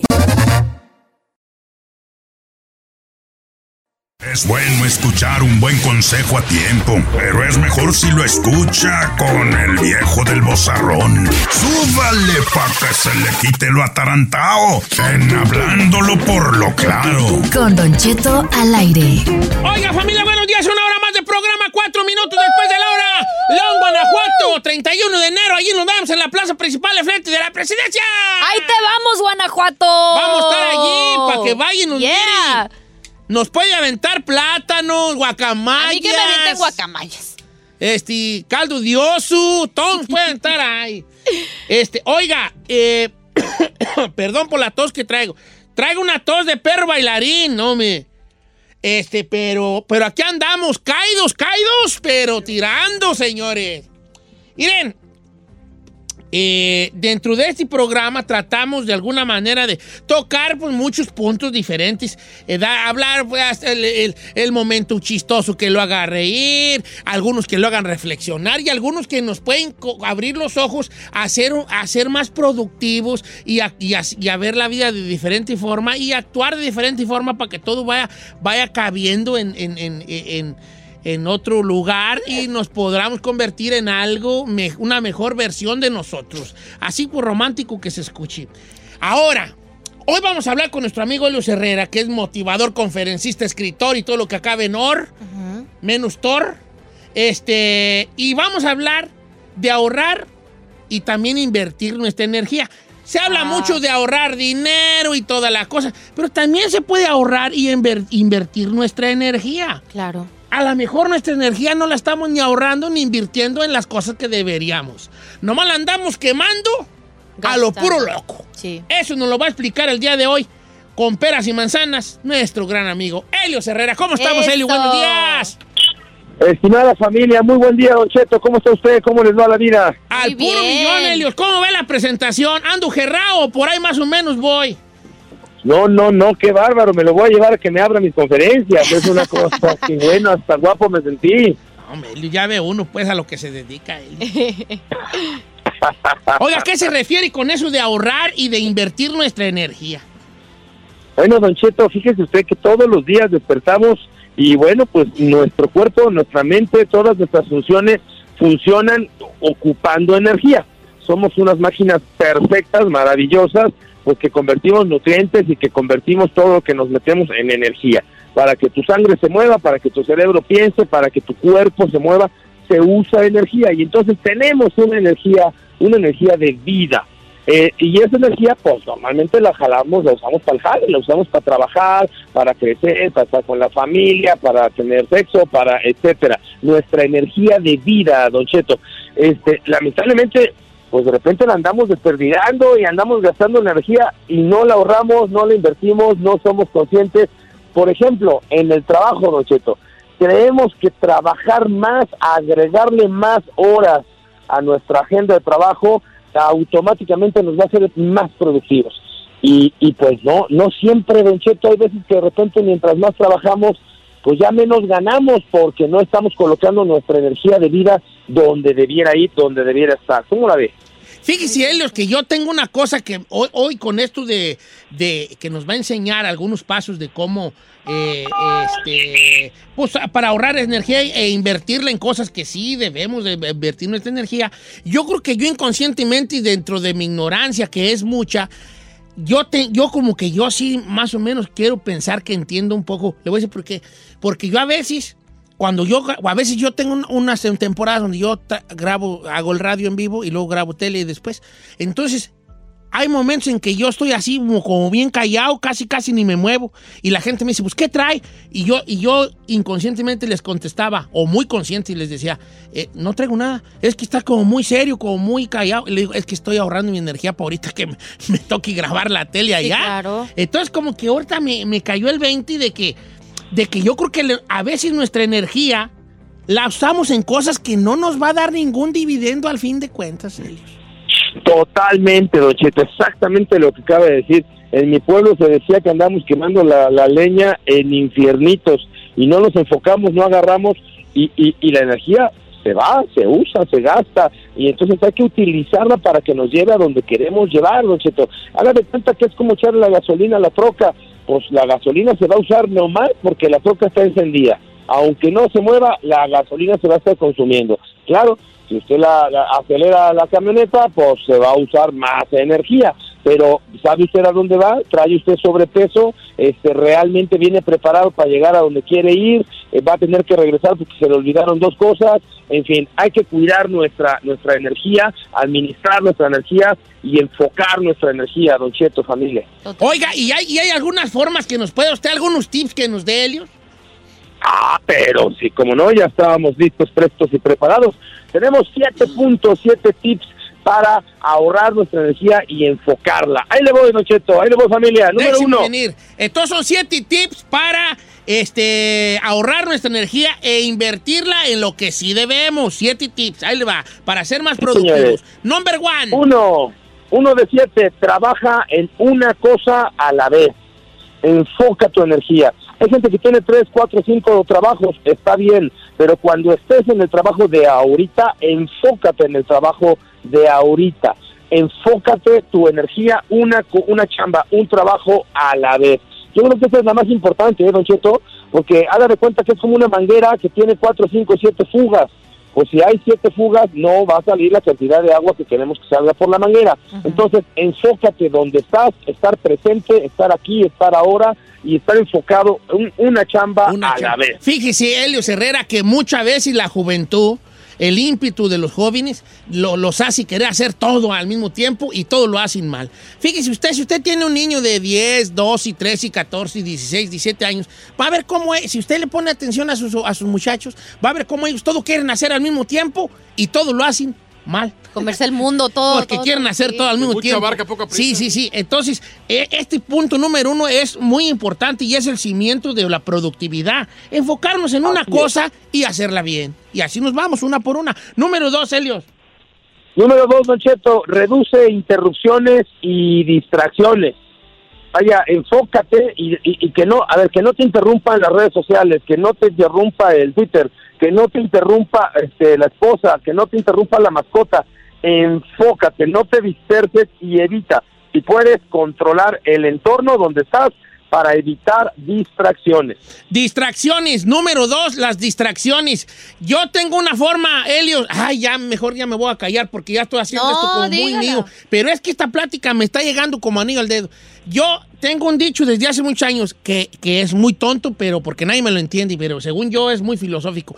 Yo, y, y según yo me lo inventé, es hay que estar donde estamos. Yo digo, Helio, es una frase mía. Hay que estar donde estamos. Y la gente me pregunta, ¿qué, qué, qué eso qué quiere decir? Que si estás en tu casa, no pienses en el trabajo. Si estás en el trabajo, no pienses en tu casa. Hay que, hay que aprender a estar donde estamos en el momento. Porque si estamos físicamente en un lugar y mentalmente en otro, Ya no, valió. no, va- vamos a valer cuatis. Está, muy buena su, su, su, su dicho, Don Cheto, estás donde estás y evita distracciones. Miren, el otro día eh, eh, desayunaba yo con un, con un muy buen amigo que es muy religioso y que está casado con un matrimonio de mucho tiempo. Y entonces me decía, Helios, yo ni siquiera voy a voltear a ver a otra mujer como pa' qué, y si están muy guapas, ni siquiera las contrato. Yo me evito distracciones, porque en una de esas, pues me distraigo. Me, engancho, dijo aquel, me engancho. Número tres, Helio. Oiga, número tres, planea tu día el día anterior. Esto lo hemos dicho muchas veces, pero no me voy a cansar de repetirlo. Si tú tomas el 1%, un, un 15 minutos diarios para preparar, para prevenir el día siguiente, para acomodar la agenda, para acomodar las rutas, vas a poder tener tu energía enfocada, porque no te estresas al día siguiente, porque ya sabes qué tienes que hacer, porque vas preparando pues, las cosas que tienes que llevar y que vas preparando la ropa para la lavandería y vas preparando lo que necesitas los papeles, o sea, prepara tu día un día antes. Hasta Helios. la ropa que te vas a poner, ponla antes. Proba- eh, probablemente ese es el consejo que más, más veces nos lo ha dado y yo creo que, que, que lo tomamos muy a la ligera. Yo, ¿Por qué no hacemos un reto? Vamos a hacer una pausa aquí. Vamos a hacer un reto a, a los cuatro radioescuchas. Vamos a hacer una semana a poner en práctica este, este, este plan de, de- de- de planear nuestro día un día antes. Como dijo él, hasta la ropa que nos vamos a poner. La dejas un día. Mire, Toda una semana, señor. Hoy ah, yo regularmente pongo las garras que me voy a poner al otro día en una mesa, en, un, en un- una silla que tengo en el cuarto, como muchos, ¿eh? Y hoy en la mañana no la puse y ahí andaba como güey buscando los tenis y buscando la guayabera acá y el pantalón acá y, y abriendo cajoncillos. O sea, sí, ese- esa cosa tan sencilla como poner la ropa, sí te cambia el día, porque sí, sí, el cambio te leva- me levantaba yo y de volada, vámonos. Entonces, hay que hacer una, una, una, una cosa, una cosa una semana, calar este, este, este, este punto una semana de, de planear una noche antes todo lo que va a suceder en el día y vamos a ver qué dividendo nos da al fin de semana. Yo siento que nos, nos va a volar la cabeza el resultado. La cantidad de beneficios que vamos a obtener, Don Chet, son impresionantes. Pero hay que vivirlo para darse cuenta, efectivamente. Hagamos el reto que, que, nos, que, que la, que la raza nos escriba en redes sociales quién está planeando su vida el día anterior. Así en la noche que digan, ahorita estoy preparando la maleta, que arroben a Don Cheto, que arroben a Luis Herrera. Órale, Elio, me gusta mucho. Número cuatro. Número cuatro, Don Cheto, alimenta tu mente. ¿Cómo queremos que la planta crezca si nomás echamos la semilla y luego no le echamos agüita, no le echamos nutrientes, no le echamos cuidado? Alimenta tu mente, tiene que ver con leer, tiene que ver con escuchar música, tiene que, ver con respirar de cuando en cuando. Lo que tú pongas en tu mente es lo que vas a materializar en tu vida. Hay que leer, hay que darnos más información. Muchas veces, Don Cheto, nuestra energía se va porque tratamos de solucionar problemas sin tener el conocimiento correcto. Imagínese usted que yo quiero cambiar la llanta del coche, pero no traigo la llave de tuercas. Entonces, pues agarro las pinzas, ya agarro un mazo y tratando de sacarle las pinzas, eh, el, el. Pero cuando tienes la llave de tuercas, pues con mucha menos desgaste de energía, puedes cambiar la llanta. El conocimiento, Don Cheto, es la herramienta. Aprender y practicar. Señor- Cuando más conocimiento tengo, menos energía ocupo para hacer lo que tengo que hacer. Alimentar nuestra mente, libros y toda la cosa, alimentarnos en sí. El número cinco. Número cinco, Don Cheto, hay que ponerle tiempo consciente a lo que realmente es importante. La familia, la salud, normalmente la dejamos hasta el final. Normalmente le damos tiempo a la familia si nos queda tiempo. Lo mejor de nosotros lo andamos regalando al trabajo y cuando llegamos a nuestra casa andamos ya como mocos en la pared, todos tristes, todos cansados, todos desgastados y a nuestros hijos, a nuestra pareja le toca el grito, le toca el mal humor, le toca el enfado, porque ya estás cansado. Entonces, es una condición, ni modo, normal, así funciona. Pero de cuando en cuando podemos decir, ok, todos los miércoles de 8 a 9 vamos a juntarnos con la familia a jugar cartas. O todos los sábados después de ir a la iglesia vamos a ir a, en fin, programarnos tiempo consciente para cargar las pilas, don Cheto. Y las pilas emocionales se cargan con la gente que amamos y con las cosas que nos gusta hacer. Es, es muy, muy importante re- eh, eh, eh, reservar una, esa energía para las cosas importantes en la vida de nuestra familia y cosas que... Que, Que al final sí es lo primordial, señor. Número 6, Helios. Número 6 de 7, Don Cheto. Cinco minutitos de descanso cada una hora, más o menos, cada hora y media. Levántate, estira las piernas, da una vueltecita, respira y regresas. Cuatro o cinco minutos de descanso. Este pequeño eh, descanso continuo te permite reoxigenarte, te permite reacomodar las neuronas, te permite moverte, respirar y regresar. Entonces, cada, cada hora, hora y media, cinco minutitos de interrupción. Pero cinco nomás, cinco, no son para fumar. Sí, no, no, no, se agarran el celular y ya son Una 45 hora y- y luego ya dejó a medio. Eh. ¿Y con cuál cerramos, Helios, el número 7? Cerramos con reflexión a Don Cheto, familia. Esto que estoy haciendo ahorita, ¿realmente me está llevando a donde quiero ir? El que yo en este momento este, eh, eh, estoy acá en México hablando por teléfono con Don Cheto, con su producción y con toda la raza que nos escucha, ¿me está aportando a los objetivos que yo quiero lograr en mi vida? Sí, sí me está aportando. Ok, hazlo, síguelo haciendo y si se puede más veces a la semana, más veces a la semana. Cuando de plano estamos haciendo muchas cosas que no nos llevan a donde queremos ir, pues es como subirse a un camión que claramente va para otra ciudad, pues ¿a qué te subes?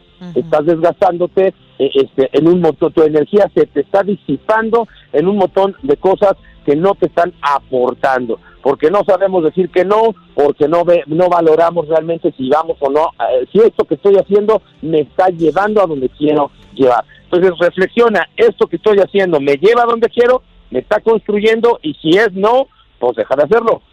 Ah, qué chulada. Esa reflexión a veces puede ser hasta dolorosa, pero al fin de cuentas nos va a hacer caer en la realidad, que es lo que necesitamos. Helio, le mandamos un abrazo. Muchas gracias por estas siete tips para ahorrar energía y poder invertirla en las cosas que de verdad debemos de invertir nuestra energía. Helios, tus redes sociales, por favor. Con muchísimo gusto, familia. En todos lados estamos en Facebook, Twitter, Instagram, en la página web, en todos lados como Helios Herrera. Les recuerdo que Helios se escribe con H y Herrera también.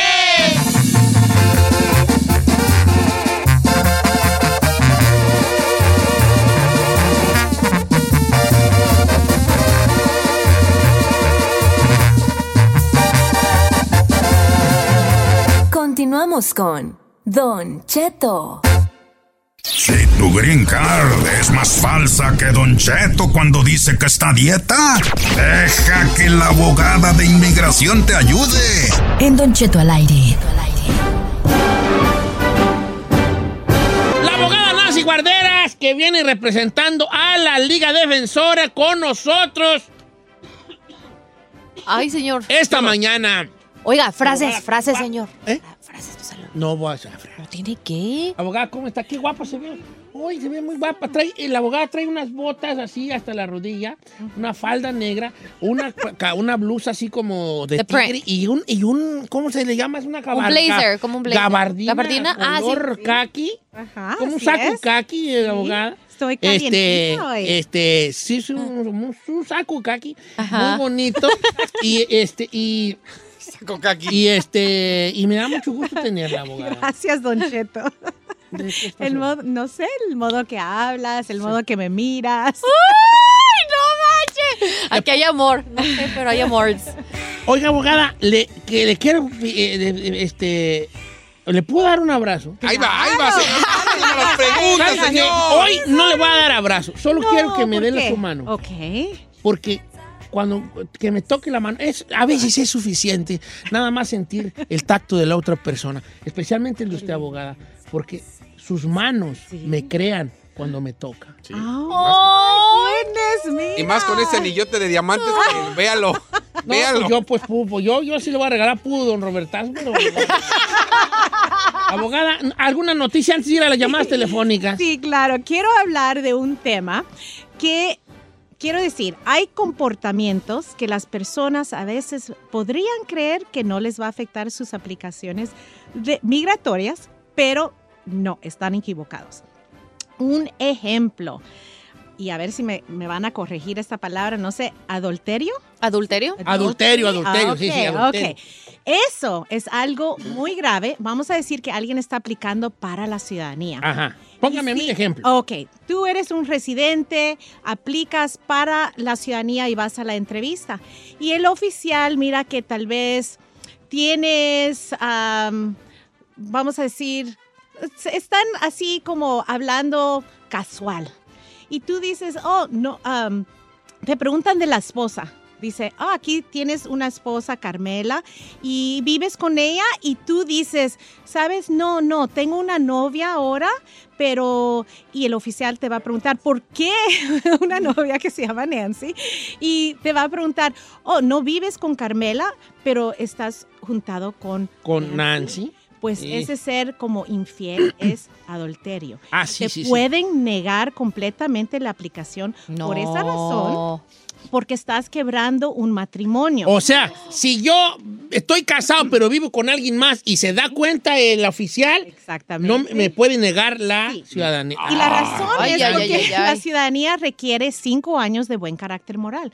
Eso no- es no tener el buen carácter moral. Que no se nos olvide una cosa bien sencilla, que es tan sencilla que nos, se nos olvida. Las cosas sencillas, por alguna razón, como humanos, lo más sencillo es lo que siempre se nos olvida.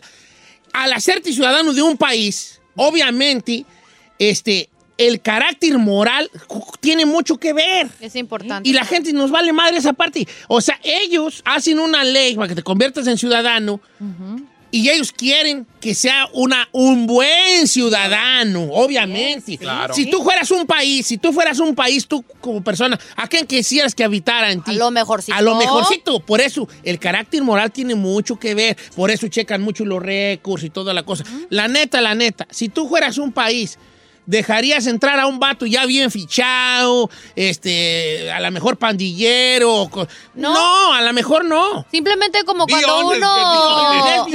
dices ahí. Como cuando uno dejas entrar a alguien a tu casa, ¿no? A cualquier persona le vas a abrir las Sí, puertas de tu casa, ¿no? Exactamente, y esa es la razón que número uno, estos comportamientos también tienen que tener una orientación antes de someter esas aplicaciones.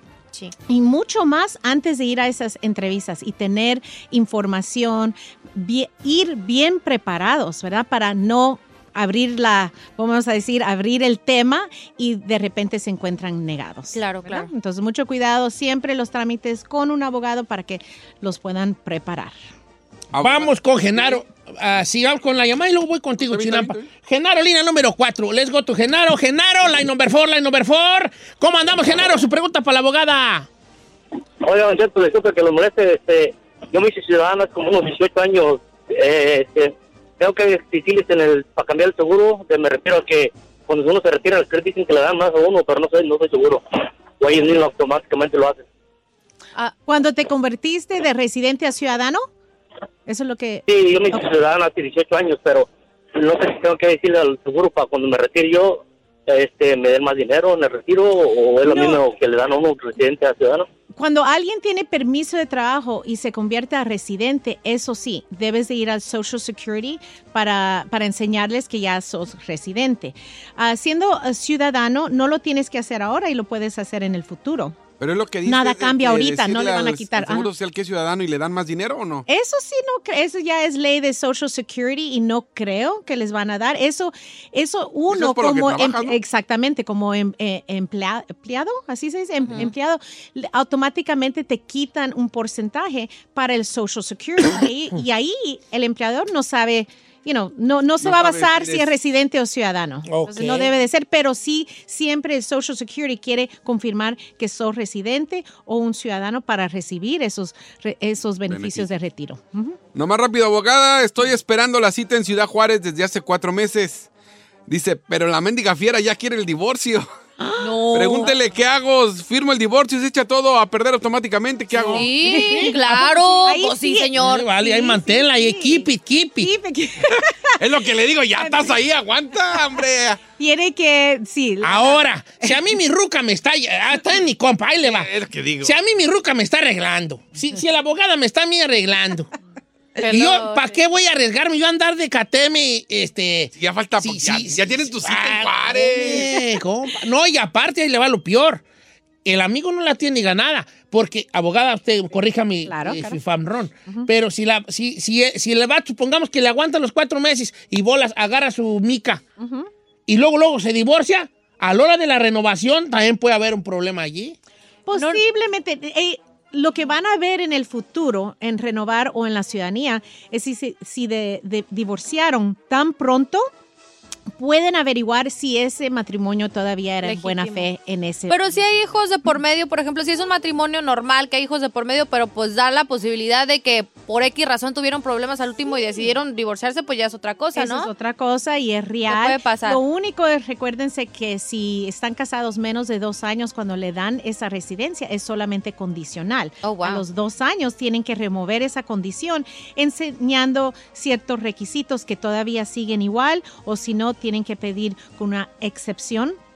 Por ejemplo, si hay violencia doméstica o también si hay divorcio, enseñas el divorcio y explicar que todavía era un matrimonio en buena fe, Legítimo. simplemente no, No trajo- funcionó. Claro. Let's go to Héctor, line number one. ¡Héctor! ¡Héctor! ¿Qué no es Héctor? No. Oh. Héctor. Hey, Ba- ah, sí. Eh, bájenle a su radio. Eh, su pregunta para la abogada. Eh, Cheto, buenos días. Iba, la única pregunta que tengo, um, yo renové mi mica hace ya casi un año y todavía no me ha llegado, o quisiera saber cuánto están tardando más o menos. Renovación de mica. Hace un año la renovó y no le ha llegado la mica. Guay. Claro, están tomando un año, a, so 12 meses a 14 meses para renovar las tarjetas de residencia. Cuando aplicaste, te dieron un recibo, allí automáticamente te dieron una extensión. Ahora, si ya se acabó ese año y necesitas nueva constancia que sigues esperando la renovación, puedes hacer una cita que se llama InfoPass con el servicio de inmigración y llevar tu pasaporte vigente y te van a extender o dar una estampa. Una prueba, ¿no? Una prueba de otro año. Oiga, ¿y por qué se están tardando tanto? ¿Sí cierto? La administración, eh, mucha gente está renovando, número uno, pero más que todo, todas las aplicaciones, no solamente eso, todo está mucho chorro. más lento. Sí, Tengo dos compas que están bien espantados y dicen, no me llega la renovación. Sí. Le digo, compa. Agarren más gente. Ay, ay, deberán de agarrar más gente, hombre. Sí, y, y especialmente eso es lo que dicen, que van a aumentar las tarifas para tener más personas para procesar las Oh, bueno, es Pero por eso, a ver, a ver si pasa. Let's go. Line number two. Line number two. Anda muy americanizado, What's- ¿eh? Janet, line number two. Please come over. Janet, pregunta para la abogada Nancy Guarderas. Hola, buenos días. Buenos Eh, sí, abogada, em, mi pregunta es esta. Em, yo tenía visa de turista y es así como llegué aquí a este país. Y am, en el 2005, eh, en la frontera me, me quitaron mi visa y me dieron un castigo de cinco años. Pero reci- apenas que me la quitaron, yo me había eh, juntado con el que ahora es mi esposo. Entonces decidí obviamente pues regresarme a, acá, pero obviamente pues ilegalmente. Ah, la mayoría de los abogados que he consultado me han dicho que no hay eh, pues ninguna Perdón. posibilidad más que salga y me, me van a castigar 10 años. Am, quisiera saber. A ver, entonces tú te quedaste, tu, tu visa te la quitaron, pero tú te quedaste aquí. Em, me regresé, sí, como al mes me regresé. Ya regresó ilegal, por decir, por el Sí, cerro. sí, sí, puede ser. ¿verdad? Correcto. Entonces, sí, ahí está el, el problema del castigo permanente. Alguien que tiene una detención o deportación en la frontera, así como la tuviste, te dieron un castigo de cinco años y básicamente, vamos, a- reentraste Te ilegal, metiste. sí, de nuevo, entonces hay un castigo permanente que no es permanente, pero sí por 10 años es permanente. Quiere decir que no puedes pedir ese perdón ¿En serio? hasta después de quedarte afuera 10 años y después poder entrar si alguien te va a pedir. Ahora, la única excepción en este momento es la visa U. Les recuerdo que la visa U es para víctimas de crimen muy serio, incluye violencia doméstica, asalto a nivel de felonía y muchos más. Pero que ahí te sí-. Ay, no. Pero ahí con la visa U sí trae el perdón necesario para todas las violaciones inmigratorias, ah, excepto, excepto si sos terrorista. Oh my God, pero prácticamente tiene que salir a fuerza y quedarse ya 10 años. 10 años para poder arreglar. Oh my Dice God. Erika de North Hollywood que su papá la pidió. en el- a ver, vamos pues con ella. Que la pidió en el 97. Buenos días, Erika. Buenos días. Este, a ver, con, platícanos un poco así de tu papá que te pidió. Bueno, mi papá me pidió en el 97 en la categoría como hija soltera mayor de edad. Eh, mi fecha de prioridad ya me llegó, me llegó una cita y todo, fui a sacarme las huellas, pero la persona que me ayudó me dijo que mi hijo ya no calificaba en ese programa. Entonces mi pregunta para la abogada es si puedo hacer algo para poderle ayudar, porque él estaba recién nacido, lógico, ahorita él ya tiene 23 años, entonces no sé qué puedo hacer. Ok, número uno, si se archivó en el 97, ah, tú tienes la 245i y igual los hijos en ese tiempo tienen esa protección de la 245i. ¿Qué quiere decir eso? Van a poder ah, tener sus entrevistas para la residencia adentro de los Estados Unidos. Aunque él quedó afuera, dentro tu paquete, cuando tú eh, te conviertas a residente permanente o ciudadana, lo vas a poder pedir a él bajo una petición de mamá a hijo. Pero él va a usar la 245i que él tiene basado en que era tu hijo en el tiempo que tú lo recibiste y va a poder arreglar aquí adentro. Ese es el modo, pero uno por uno, ¿verdad? Tú primero y después él. Así está la situación. Abogada Nancy, gracias por estar con nosotros, abogada. Un placer estar aquí a tu lado, Don Cheto. ¡Ay, señor! En cabina con todos los demás. No, pero más con Don Cheto. No, pues es que, pues no, con todos, pero pues yo soy el que más le saca, saca la puerca al agua. Tiene un lugar muy Ah. especial, señor. Porque es lo, lo que pasa. que- Claro. Eh, abogada, la, la, eh, la- la Liga Defensora obviamente tiene un, un- un, este, Número de un teléfono. número de teléfono. Claro, sí, sí. Si necesitan ayuda, nos pueden llamar al 1-800-333-3676. Eh, 1-800-333-3676 y tal- eh, también nos pueden encontrar en Instagram en arroba defensora. Les voy a dar el número yo también, con mi voz aguardientosa, un 800-333-3676, la Liga Defensora. La abogada Nancy Guarderas, un 800-333-3676, la Liga Defensora, un 800-333-3676. Regresamos. pues.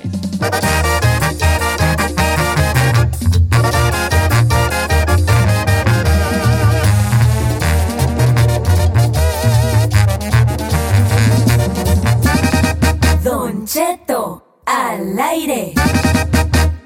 What you talking about, ese? Don't you know Don Cheto's loco?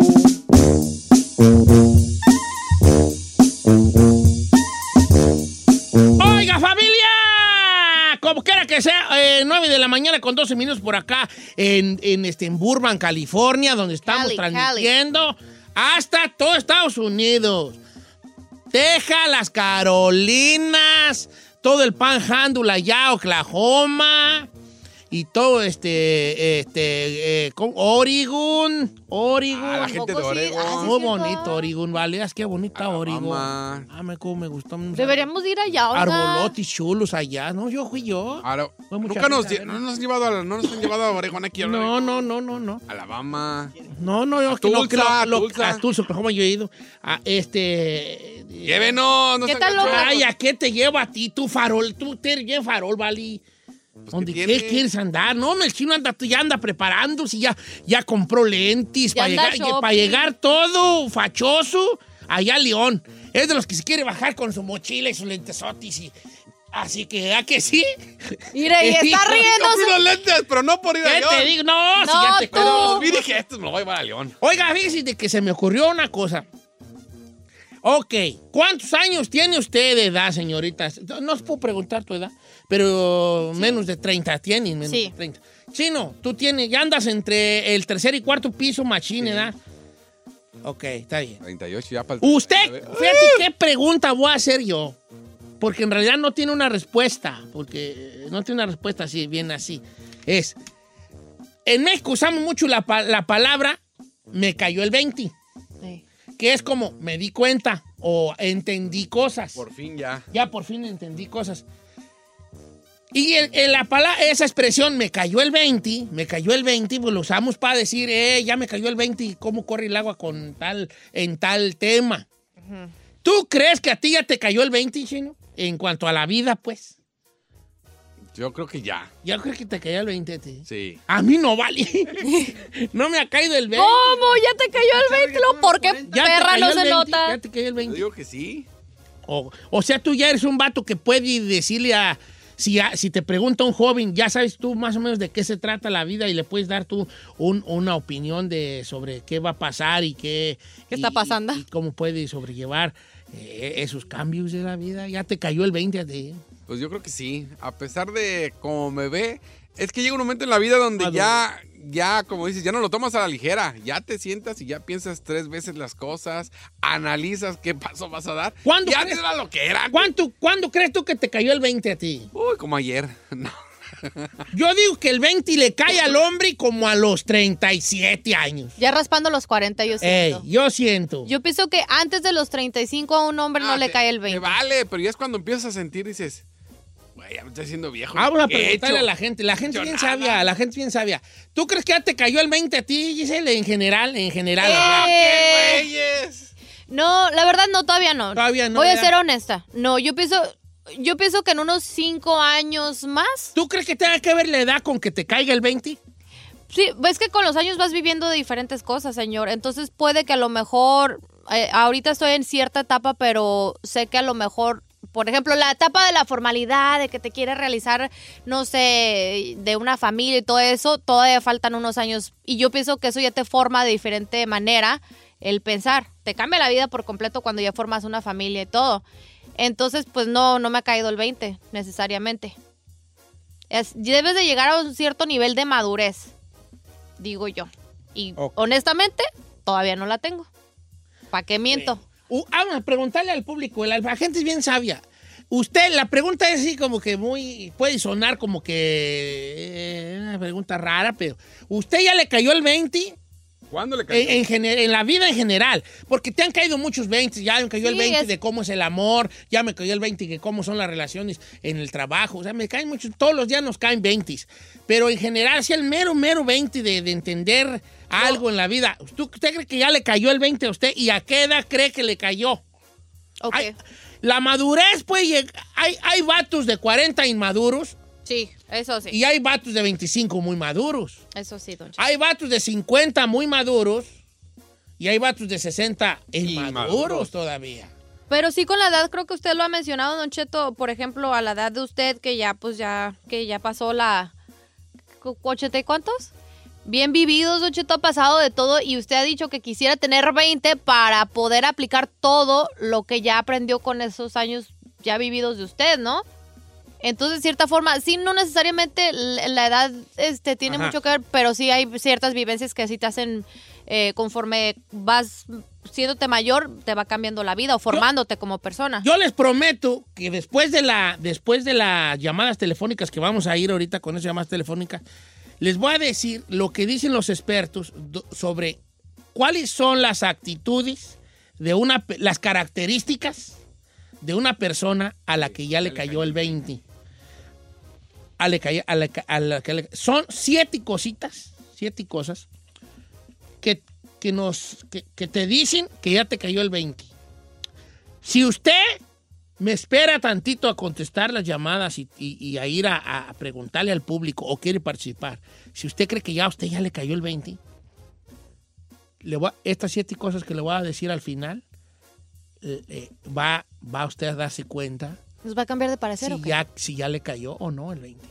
Said, ven, ¿tú crees que a tu edad, a tus 56 años que tienes ya, Ahí tengo 37, señor. ¿a ti ya te cayó el 20 en general en la vida? ¿Tú crees que ya te cayó el 20? Ay, jole, yo creo que ya, señor. Ya di el viejazo también, además. Ah, sí, me consta. Probablemente que el que te caiga el 20 va de la mano. De hecho, Sí. al final te voy a- les voy a decir al final de las llamadas porque creo que también eh, eh, eh, el dar el viejazo también tiene que ver con que te A mí me el- cayeron muchos 20 ya. Va- machín, ¿verdad? Muy. Es que- es que- cae- cae muy- Bueno, eh, a Saí le han caído muchos 20. El chino 30, se ha absorbido muchos 20. No, tú. ha periqueado muchos 20. ok, vamos con llamadas telefónicas, vale. Voy con Teresa de Pacoima, line number 3. Teresa de Pacoima, gracias porque están las líneas llenas, muchas gracias. Brindo por eso con mi agua gin que compré. en la- Hay una chicotota más de yo un agua gin. ¿Qué es eso de agua Este, ¿Gin? ¿No has probado el agua gin? No. Date, date y luego me agradeces. Date un trago machín, al cabo ya se va a acabar.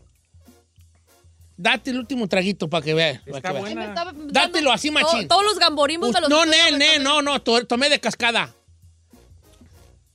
Está rica. Está bien buena. ¿Cómo se llama la señora? Ya cortó- colgó. Ah, es que había dicho que le, de sabor? le cayó el 20 a los 47. De la- a los 47. Yo quería preguntarle por qué. Vamos con Jorge de Ranchington Park, que este. Que dice que él ya le cayó el 20. Buenos días, amigo Jo- Jorge. Jorjás, ¿cómo andamos, chavalo? Don Cheto, ¿cómo andamos? Al puro Al millón. puro. Aquí de inmaduros, hijo. ¿A ti, ¿A ti cuándo crees que te cayó el 20? Pues a los 25, cuando mi esposa me dijo, estoy embarazada. ¿Sabes que el, el- el ser padre sí te cae el 20 machine? Sí. Ay, claro que sí. No, la neta. Depende, tiene hay de padres a padres. Bueno, sí, pero la mayoría sí tienen que reaccionar de una forma con cierta madurez. Al papá del chino nunca le cayó el 20, por ejemplo. ¡Correcto! ¡Bebé! Ahorita vengo y ya no regresó. Me dijeron, fue a comprar cigarros, fui a la tienda, le dije, ¿aquí venden cigarros? ¿Dónde está mi papá? Lo peor es que la que me dijo que lo dijera fue la chica Ferrari, entonces imagínate. ¿Qué maldad tienes, mendiga? No, bueno, no creo que, Don Cheto, después de tener un hijo... A ver, pero dilo, ok, esas fueron unas diferentes circunstancias con lo de tu papá, pero a ti, tú cuando tuviste tu primer este, bendición. No, todavía no le cae el 20. Ay, no manches, chino. Yo Ay, seguí en el desmadre. la Entonces los hombres nunca les cae el 20. Compa, ¿a poco sí te cayó el 20 a la... Ah, ya, se- ya colgó?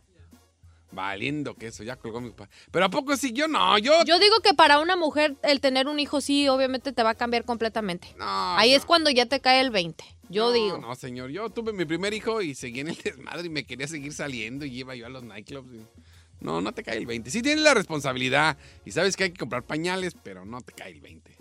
Bueno, Mm. eso digo yo. Sí, a la mayoría de los papás sí, sí debe de cambiarle la, la paternidad. Pero también es que hay algunos que les vale madre el hijo. O los hijos. O la vida. No te general. vale, pero no te hace responsable. O sea, no, no te cae el 20. Vamos con Jesús de Pérez, que él no sabe si le van a. si le ha caído o no el 20. ¿Cómo estamos, Jesúsón? ¿Cómo está, Don Cheto? Buenos días. puro mi. Con una tos. Vale, ando con una tos de perro amarillo, güey. Oye, oyes, eh, ¿a ti ya te cayó el 20 o la neta no siento todavía que.? Ah, la, eh, la neta, no, Don Cheto, mire, yo tengo 27 años, pero mi pregunta, yo también ando en eso de que qué es lo que estamos haciendo en esta vida, que estamos aquí o por qué, más o menos que me caiga el 20, ando por el 17, 18, pero no he llegado al 20. Bien, pero ahorita bien. que le hizo la pregunta a- al chino, el chino le dijo que él sí, él sí ya le había caído el 20 y entonces que le, le dijo usted de que cómo le diría a un niño o a un joven de que de qué se trata la vida más o menos. Entonces, mi pregunta es para usted, que yo pienso que ya le cayó el 20 de más o menos de qué se trata la vida. ¿Cómo le diría usted a un niño, a un joven? Porque yo tengo un niño de 5 años y me he hecho esa pregunta de que me gustaría explicarle de qué es qué se trata la vida, pero la mera verdad no tengo una respuesta porque no me ha caído el 20. Jesús, te queremos invitar a conducir en lugar del chino. porque Oye, sí, te Jesús, me- mejor. me interesó. Eh, no, no, no. Mira, Jesús, gracias. Yo también, yo también 25 paso por eso. Yo tengo mi- un niño de 12 años en la casa, pues el pequeño, el pequeño Brian, el próximo presidente de Estados Unidos. Ah, sí, nos ha dicho Brian, como miles de veces. Y a veces yo, yo le digo, y a veces me pongo allí de abuelo entremetido, este, a, a- a- decirle como que cosas, ¿verdad? Eh. El otro día pasamos por una situación de un fallecimiento de una persona cercana a nosotros y, y- y hubo un momento ahí con Brian, un momento con mi, mi nieto así de, pues de, de- de- abrazos, pues y todo, ¿no? De, de primer vez que mi hijo, que mi nieto Brian, mi hijo Brian, eh, estaba eh, de cerca a, a una persona difunta, ¿no? Y, y a su primer, este, velorio, velorio y así. Y entonces le, le traté de explicar, pues, de, de cómo la, de cómo era la vida y cómo, por qué es tan importante. ¿Y qué le dijo? Le dije, hijo, pues, eso es que es primera vez que estás pasando por un duelo.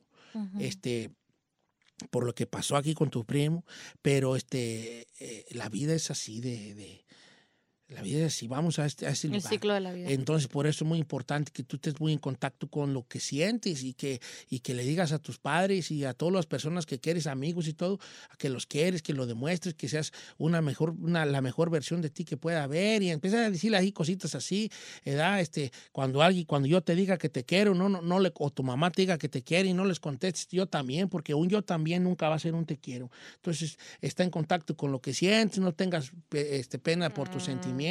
Ya le empecé a tirar ahí un choro ahí que ni- como que ni me hace caso. Me tira León, machín. Me tira León, pero machín.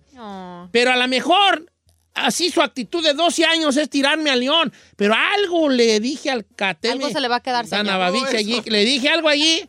Algo allí que se le va a quedar al vato. ¿verdad? Entonces yo le dije, yo no, no quiero que tengas miedo en la vida, hijo, porque yo fui muy miedoso. y Yo, yo no hice muchas cosas por miedo. ¿A qué le No, tenía miedo, A señor? todo. O sea, ahorita ya me cae el 20 de decir, ¿por qué nunca me animé a hacer tal o cual cosa? Hijo de la tiznada. Pero miedo al failure. Mie- no, failure miedo a, miedo a, la- a- todo, miedo a, a- a- a lo que sea. Si se le, le tienen miedo a la, es- a la escuela, a- a- le, le ponen mucha importancia a muchas cosas que no, que no debería. Hay, eh, los miedos no nos dejan. Dicen pues que el éxito está al otro lado del miedo. Claro. Entonces, sí te cae, yo creo que sí, sí nos cae el 20 con la edad. Vamos con Melissa, que dice que ella a los 18 le cayó el 20. Nomás pásame a Melissa. Melissa, ¿cómo estamos, Meli- Melissa? Bueno. Bueno, Melissa, ¿a qué edad te cayó el 20? Dices que a los 18, ¿verdad? Hola, Don Cheto. Sí, a los 18, fíjese. ¿Y eso? A los 18 porque me enteré que estaba embarazada a los 18. Ya ve. A los 18. Entonces tú crea, crees que... Un, un hijo, tú como mujer, ¿crees que puede cambiar completamente tu manera de ver la vida? Sí, la mera verdad que sí, porque a los 18 uno de, bueno, de adolescente no está madura y tuve que madurar para, pues para poder quedar mi hijo, ¿verdad? Claro. Y pues ahora ya tengo esposo, ah, pues tuve que crecer. Ok.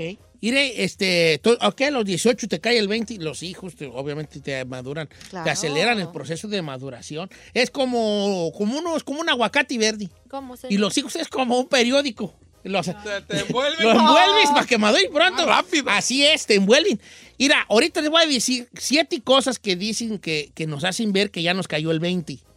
Ok. Que ya entramos en una madurez emocional, le dicen los expertos. Madurez emocional, dicen los expertos. Nosotros le decimos, me cayó el, El 20. 20. Les platico, probablemente vaya con un par de llamadas más y luego se las platico para no sé, autoevaluarnos si ya nos cayó el perro 20 o no. Va.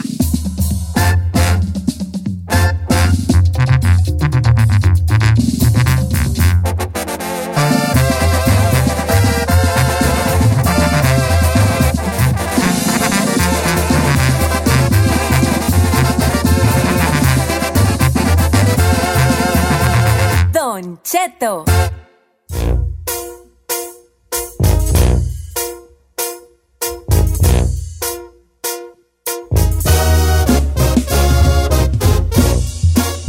Oiga, familia, estamos hablando de si ya le cayó el 20, pues o no. ¿Quién sabe? Yo en vez siento que sí, en vez siento- ¿Cuándo fue cuando te cayó a ti el 20 que tú dices, esto ya fue, ya me cayó el 20, ahora sí? Cuando que falleció es- tu papá. Sí, yo creo que sí. sí. Es que sí, son, golpes fuertes esos pinches golpes. Sí, cómo no. Eso fue cuando me cayó el 20 en cuestión familiar. Fue cuando dije, ¿qué ando perdiendo el tiempo haciendo otras cosas y no dedicándole tiempo a mi familia como realmente Eh, quiero? sí, ventó Pero hay otros 20 como laborales o hay 20 personales de, del ¿Tu vida de corazón, amorosa? etcétera, que son diferentes. Los 20 caen en diferentes momentos, creo Sí, yo. son, y es- yo dije al principio, hay varios 20 que nos caen, pero mu- muchos 20 hacen un 20 gigante. Claro. Cuando Sí ya, puede marcar una cuando ya, diferencia, claro. cuando ya dices tú, cuando ya te cae el 20, dices, ok, ya me, ya me cayó el 20 laboral, me cayó el 20 sentimental, me cayó el 20 este, mental, me cayó el 20 familiar. Todos esos 20 hacen ya un 20 gigante, que era el, el decir, ya me la sé de todas, todas.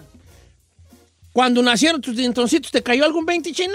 Dice que no. Leve, sí, pero todavía se seguía en el desmadre. Yo creo que. Mira, voy con. Ahorita te voy a decir los siete puntos de cómo saber si ya nos cayó el 20 o no. Madurez emocional, le dicen los, los, los, expertos. los expertos. Nosotros decimos en el rancho, ya, te, cayó, el 20. Voy con Saúl, que a los 25, él era bien pedoti, pero un día, bolas, don Cuco, le cayó el 20. ¿Cómo andamos, vale? Don Cheto, lo amo. Yo también te amo. O sea, hasta soñé contigo que andamos en la construcción, ¿vale? ¿A poco? ¿Eh? Él le cree. Eh, prestaste la bolsa que yo, ¿qué onda con la bolsa? Y que decía, no me cierre la bolsa. Y tú me decías, órale, pues, aliviánese. Pero pues, quién sabe qué sueños traigo yo. Dices que a los 25 te cayó el 20, ¿da? A los 25, Don Cheto, cuando nació mi primera niña. Ok. Yo era muy, muy borracho, Don Cheto, de, pero de esos borrachos que ya con un, un trago de tequila ya andaba llorando, abrazando a la demás gente. No, nada de joto, ¿ves? Pero sí llorando, ¿ves? O sea, soy hombre completo. Pero ve que algunos borrachos nos da por llorar, ¿ves? Nos da por llorar. y pues, cuando nació mi niña, me acuerdo tenía una botella de, de Bacardí. Me salió un vaso lleno, iba a nacer mi niña esa noche. Me bebí ese vaso lleno de tequila y dije, no más, hasta aquí. Y hasta el sol de hoy, Don Cheto, no, no he vuelto a beber bebidas alcohólicas. Me cayó el 20, viejón. Te, te mando un abrazo grande y ojalá respeto, que sigas bravo. así. Qué bueno. Un abrazo grande y vale. Y, y comparto un, una que me contó otro amigo muy parecida a la tuya. Mi amigo Carlos Ramírez dice, Don Cheto, a los 25 años estaba yo fumando y mi hijo tenía 5 años y estaba jugando y de repente se me acerca el niño y me dice, tú te vas a morir, papá. Y yo le dije, ¿por qué? Porque estás fumando y eso te va a matar si no lo dejas. Desde ese día tengo 16 años que no toco el alcohol ni el cigarro. Siento que ahí me cayó un 20. Wow. Dice el amigo Gil de Idaho que son muchos 20 los que caen en la vida. Dice, Don Cheto, me cayó un 20 cuando nació mi niña, me cayó otro 20 cuando murió mi mamá, me cayó este otro 20 y así sucesivamente. Y yo digo lo que ya dije. Sí te caen varios 20 en la vida, pero todos esos 20 hacen el 20 final, que es decir, Simón, ahí le va. Siete cosas siete cosas que nos hablan de una madurez emocional, que es decir, que te caiga el 20, cuando ya estuvo. La primera, tienes el control sobre tus emociones, o sea, controlas un poco más tu, tu, tu emoción. Ya no eres del que te enojas de volada, o te entristeces de volada, o te impactas de volada. Ya tienes un más control de tu emoción. De, de- de- de que si vas manejando, voy a poner el ejemplo más, más menso del mundo. Vas manejando y un vato te pita, te, te. Cuando, cuando no tienes un- una, cuando no te ha caído el 20, tú también se la raya, le sacas el dedo, te, Te le, cantas, un, igual le de cantas un tiro. ¿Qué? Borilla, Te ¿qué pasa? emparejas, sí. Entonces te, te le emparejas, te le metes y le avientas las altas. Cuando tú controlas tus emociones, ya te empezó a caer el 20. Número dos, eres irresponsable. Empiezas a serte irresponsable. Ya no eres un vato que dice, ah, me desvelé el domingo, pisteé y el lunes ando bien crudo, ya no voy a ir a jalar. No, un vato que ya le cayó el 20 y dice, hey, ayer, ayer fue ayer, hoy es hoy. Así como ando para que se me quite, voy a ir. Yep. Responsabilidad. Obviamente hay otro tipo de responsabilidades. Responsabilidad con la familia, responsabilidad en, eh, casa, comida y sustento para la familia, responsabilidad con, con tus, a lo mejor con tus papás o con, tú sabes, responsabilidades en general. Te hace irresponsable. Número tres, no eres menos resentido. Cuando ya te cae el 20, dejas de ser tan resentido con la vida, tan resentido con las personas. Empiezas a decir, ¿sabes qué? A lo mejor andaba de malas, no, no lo to- empieza a no tomarlo tan personal, ¿verdad?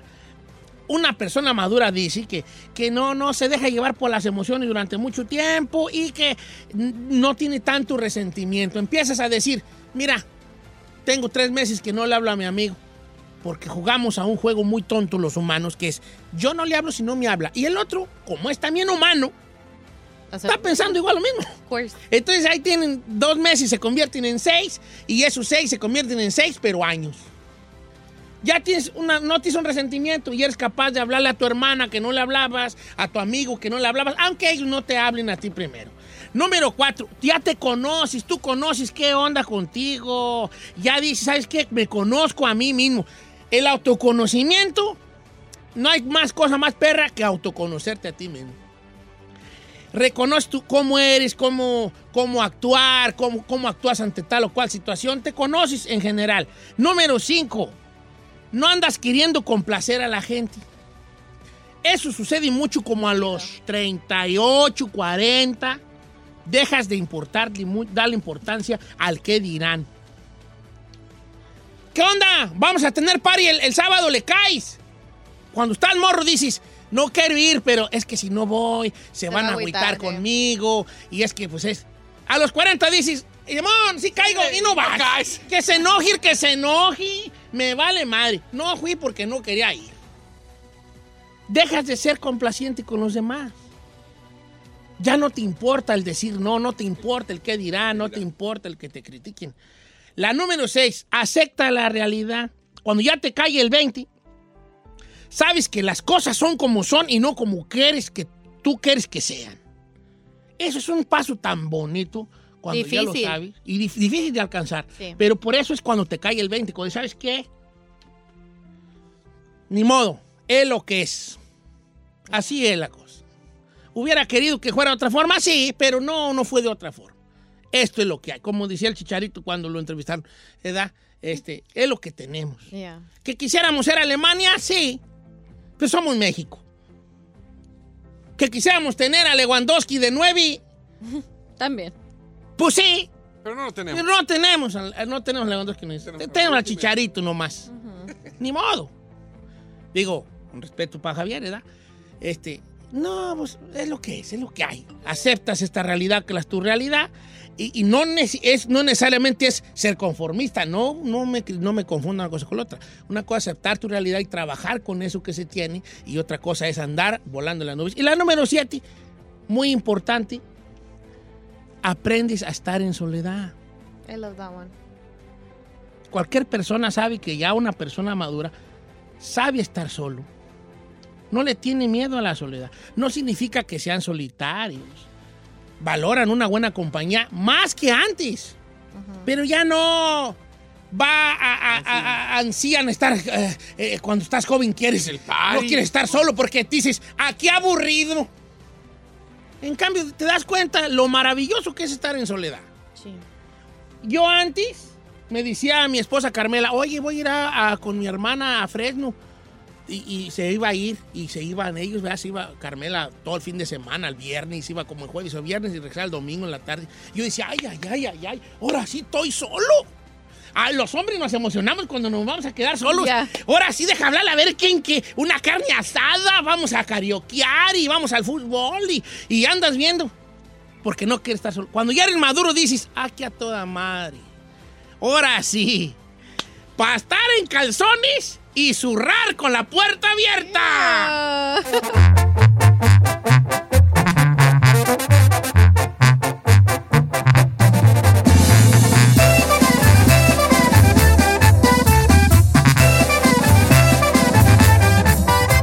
Don Cheto al aire. What you talking about, ese? Don't you know Don Cheto's loco?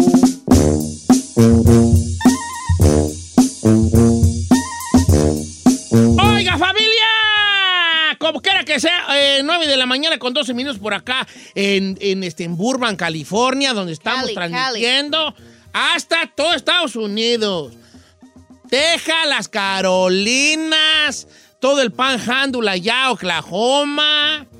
Y todo este, este, eh, con Oregon, Oregon. Ah, la gente de Oregon. Muy bonito Oregon, vale, es que bonita Oregon. Ah, me, cómo me gustó. Deberíamos ir allá, oiga. Arbolotes chulos allá, ¿no? Yo fui yo. Ahora, nunca nos, gente a no nos han llevado a, no nos han llevado a Oregón aquí. a No, no, no, no, no. Alabama. No, no, yo A que no, lo- lo- Tulsa. a Tulsa, Oklahoma yo he ido. A este. Llévenos. no ¿Qué tal lo- gachos. Ay, ¿a qué te llevo a ti, tu farol? Tú te bien farol, ¿vale? ¿Dónde ¿qué quieres andar? No, el chino anda, ya anda preparándose, ya, ya compró lentes para llegar, para llegar todo fachoso allá a León. Es de los que se quiere bajar con su mochila y sus lentesotis y Así que, ¿a que sí? Mire, y está riéndose. Los lentes, pero no por ir a ¿Qué León. te digo? No, si No, ya te tú. Vi dije, esto me lo voy a llevar a León. Oiga, fíjese que se me ocurrió una cosa. Ok, ¿cuántos años tiene usted de edad, señorita? No os puedo preguntar tu edad, pero menos de 30 tienen, menos Sí. de 30. Chino, tú tienes, ya andas entre el tercer y cuarto piso machín, ¿verdad? Ok, está bien. 38 ya para Usted, fíjate qué pregunta voy a hacer yo. Porque en realidad no tiene una respuesta. Porque eh, no tiene una respuesta así, bien así. Es. En México usamos mucho la, la palabra me cayó el 20. Sí. Que es como me di cuenta o entendí cosas. Por fin ya. Ya por fin entendí cosas. Y el- el- la pala- esa expresión, me cayó el 20, me cayó el 20, pues lo usamos para decir, eh, ya me cayó el 20 y cómo corre el agua con tal, en tal tema. ¿Tú crees que a ti ya te cayó el 20, Chino? En cuanto a la vida, pues. Yo creo que ya. Yo creo que te cayó el 20 a ti. Sí. A mí no vale. no me ha caído el 20. ¿Cómo? ¿Ya te cayó el 20? Lo, ¿Por qué perra no se 20, nota? Ya te cayó el 20. Yo digo que sí. O, o sea, tú ya eres un vato que puede decirle a...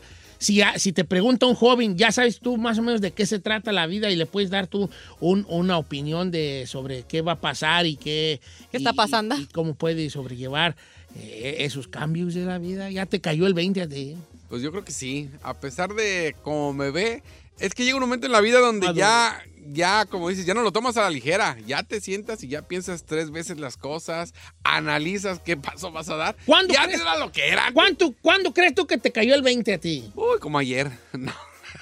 Yo digo que el 20 le cae al hombre como a los 37 años. Ya raspando los 40, yo Ey, siento. yo siento. Yo pienso que antes de los 35 a un hombre no Ah, le te- cae el te 20. vale, pero ya es cuando empiezas a sentir, dices, güey, ya me estoy haciendo viejo. Vamos a ¿Qué he preguntarle hecho? a la gente. La gente bien nada. sabia, la gente bien sabia. ¿Tú crees que ya te cayó el 20 a ti, Giselle? En general, en general. Eh. ¡Qué güeyes! No, la verdad no, todavía no. Todavía no, Voy a ser honesta. No, yo pienso, yo pienso que en unos 5 años más. ¿Tú crees que tenga que ver la edad con que te caiga el 20? Sí, ves que con los años vas viviendo diferentes cosas, señor. Entonces puede que a lo mejor, eh, ahorita estoy en cierta etapa, pero sé que a lo mejor, por ejemplo, la etapa de la formalidad, de que te quieres realizar, no sé, de una familia y todo eso, todavía faltan unos años. Y yo pienso que eso ya te forma de diferente manera el pensar. Te cambia la vida por completo cuando ya formas una familia y todo. Entonces, pues no, no me ha caído el 20 necesariamente. Es, debes de llegar a un cierto nivel de madurez, digo yo. Y honestamente, todavía no la tengo. ¿Para qué miento? Uh, vamos a preguntarle al público. La, la gente es bien sabia.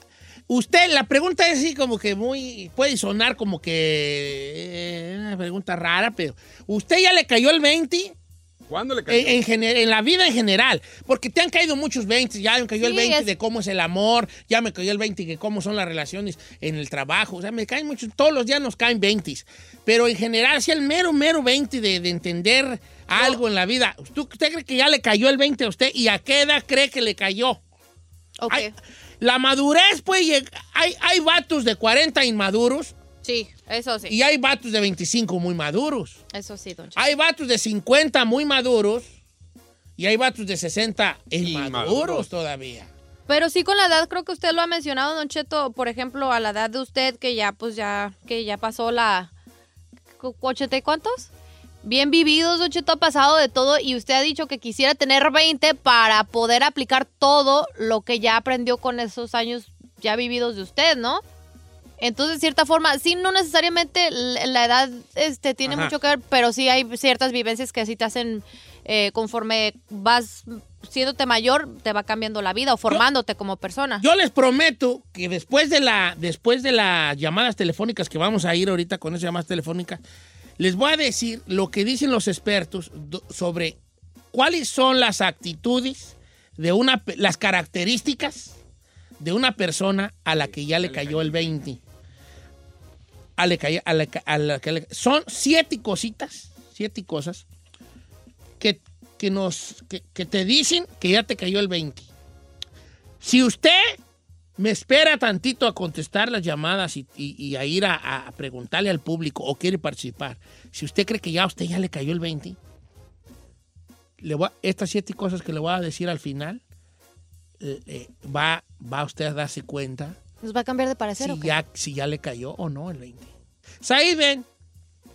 ¿Tú crees que a tu edad, a tus 56 años que tienes ya, Ahí tengo 37, tú- señor. a ti ya te cayó el 20 en general en la vida? ¿Tú crees que ya te cayó el 20? Ay, jole, yo creo que ya, señor. Ya di el viejazo también, además.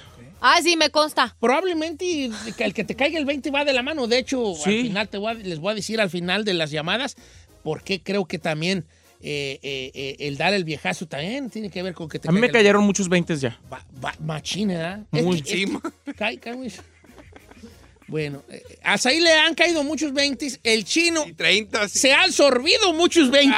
No, tú. ha periqueado muchos 20. Ok, vamos con llamadas telefónicas, vale. Voy con Teresa de Pacoima, line number 3. Teresa de Pacoima, gracias porque están las líneas llenas, muchas gracias. Brindo por eso con mi agua gin que compré. en la- Hay una chicotota más de yo un agua aquí. ¿Qué es eso de agua? Este, ¿Gin? ¿No has probado el agua gin? No. Date, date y luego me agradeces. Date un trago machín, al cabo ya se va a acabar. Date el último traguito para que veas. que estaba dando- Dátelo así, machín. to- Todos los gamborimbos me los No, ne, ne, no, no, to- tomé de cascada. Ah, está rica. Está bien buena. ¿Cómo se llama la señora? Ya acordó- colgó. Ah, es que había dicho que le, le cayó el 20 a los 47. De la- a los 47. Yo quería preguntarle por qué. Vamos con Jorge de Ranchington Park, que este. Que dice que él ya le cayó el 20. Buenos días, amigo Jo- Jorge. Jorjás, ¿cómo andamos, chavalo? ¿cómo andamos? Al puro Al puro. Aquí de inmaduros, hijo. ¿A ti, ¿A ti cuándo crees que te cayó el 20? Pues a los 25, cuando mi esposa me dijo, estoy embarazada. ¿Sabes que el, el- el ser padre sí te cae el 20 machine? Sí. Ay, claro que sí. No, la neta. ¿Qué Depende, tiene hay de padres a padres. Bueno, sí, pero la mayoría sí tienen que reaccionar de una forma con cierta madurez. Al papá del chino nunca le cayó el 20, por ejemplo.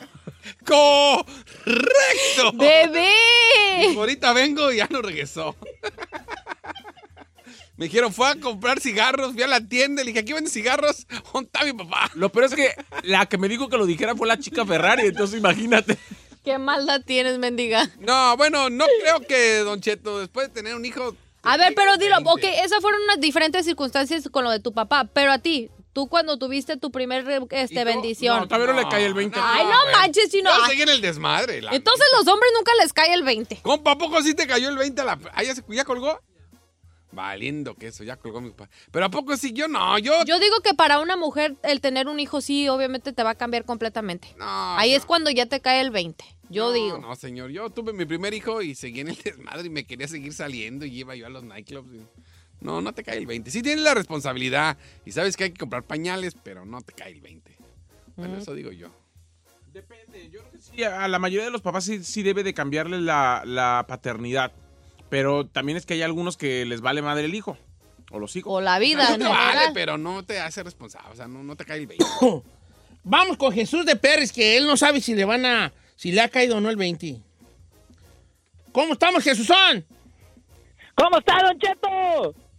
Ay, Buenos días. puro millón. Con una tos. Vale, ando con una tos de perro amarillo, güey. Yo me- Oyes, eh, ¿a ti ya te cayó el 20 o la neta no siento todavía que.? Ah, la, eh, la neta, no, Don Cheto, mire, yo tengo 27 años, pero mi pregunta, yo también ando en eso de que qué es lo que estamos haciendo en esta vida, que estamos aquí o por qué, más o menos que me caiga el 20, ando por el 17, 18, pero no he llegado al 20. Bien, pero viejo, ahorita bien. que le hizo la pregunta a- al chino, el chino le dijo que él sí, él sí ya le había caído el 20 y entonces que le, le dijo usted de que cómo le diría a un niño o a un joven de que de qué se trata la vida más o menos. Entonces, mi pregunta es para usted que yo pienso que ya le cayó el 20 de más o menos de qué se trata la vida. ¿Cómo le diría usted a un niño, a un joven? Porque yo tengo un niño de 5 años y me he hecho esa pregunta de que me gustaría explicarle de qué es qué se trata la vida, pero la mera verdad no tengo una respuesta porque no me ha caído el 20. Jesús, te queremos invitar a conducir el lugar del chino. porque Oye, sí, te Jesús, me- mejor. me interesó. Eh, no, no, no, señor. Mira, Jesús, gracias. Yo también, yo también 25 paso por eso. Yo tengo mi- un niño de 12 años en la casa, pues el pequeño, el pequeño Brian, el próximo presidente de Estados Unidos. Ah, sí, nos ha dicho Brian, como miles de veces. Y a veces yo, yo le digo, y a veces me pongo allí de abuelo entremetido. Este, a, a- decirle como que cosas, ¿verdad? Eh. El otro día pasamos por una situación de un fallecimiento de una persona cercana a nosotros y, y- y hubo un momento ahí con Brian, un momento con mi, mi nieto así de, pues de, de, de, de- de abrazos, pues y todo, ¿no? De, de primer vez que mi hijo, Bra- que mi nieto Brian, mi hijo Brian, eh, estaba eh, de cerca a, a una persona difunta, ¿no? Y, y a su primer, este, velorio, velorio y así. Y entonces le, le traté de explicar, pues, de, de cómo la, de cómo era la vida y cómo, por qué es tan importante. ¿Y qué le dijo? Le dije, hijo, pues, eso es que es primera vez que estás pasando por un duelo. Este, por lo que pasó aquí con tu primo, pero este, eh, la vida es así de, de- la vida es así, vamos a, este, a ese El lugar. ciclo de la vida. Entonces, por eso es muy importante que tú estés muy en contacto con lo que sientes y que, y que le digas a tus padres y a todas las personas que quieres, amigos y todo, que los quieres, que lo demuestres, que seas una mejor, una, la mejor versión de ti que pueda haber y empiezas a decirle ahí cositas así, ¿verdad? Este, cuando alguien, cuando yo te diga que te quiero, no, no, no le, o tu mamá te diga que te quiere y no les contestes yo también, porque un yo también nunca va a ser un te quiero. Entonces, está en contacto con lo que sientes, no tengas este, pena por tus sentimientos. Ya le empecé a tirar ahí un choro ahí que ni- como que ni me hace caso. Me tira León, machín. Me tira León, pero machín. Oh. Pero a lo mejor así su actitud de 12 años es tirarme a León. Pero algo le dije al cateme. Algo se le va a quedar, Todo allí. Le dije algo allí.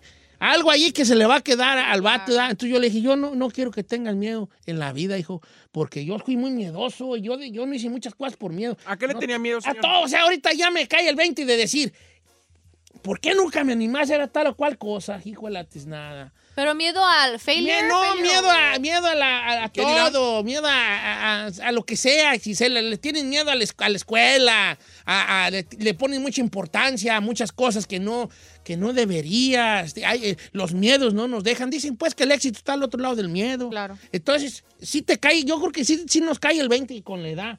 Vamos con Melissa, que dice que ella a los 18 le cayó el 20. Y nomás pásame a Melissa. Melissa, ¿cómo estamos, Meli- Melissa? Bueno. Bueno, Melissa, ¿a qué edad te cayó el 20? Dices que a los 18, ¿verdad? Hola, Don Cheto. Sí, a los 18, fíjese. ¿Y eso? A los 18 porque me enteré que estaba embarazada a los 18. Ya ve. A los 18. Entonces tú crea- crees que... Un, un hijo, tú como mujer, ¿crees que puede cambiar completamente tu manera de ver la vida? Sí, la mera verdad que sí, porque a los 18 uno de, bueno, de adolescente no está madura y tuve que madurar para, pues para poder quedar mi hijo, ¿verdad? Claro. Y pues ahora ya tengo esposo, ah, pues tuve que crecer. Ok. Mire, este, ok, a los 18 te cae el 20 y los hijos te- obviamente te maduran, Claro. te aceleran el proceso de maduración. Es como, como, uno, es como un aguacate verde. ¿Cómo se Y los hijos es como un periódico. Los, Te envuelven. lo envuelves para que madure pronto. Más rápido. Así es, te envuelven. Mira, ahorita les voy a decir siete cosas que dicen que, que nos hacen ver que ya nos cayó el 20 Ok. que ya entramos en una madurez emocional, le dicen los expertos. Madurez emocional, dicen los expertos. Nosotros le decimos, me cayó el, El 20. 20. Les platico, probablemente vaya con un par de llamadas más y luego se las platico para no sé, autoevaluarnos si ya nos cayó el perro 20 o no. Va.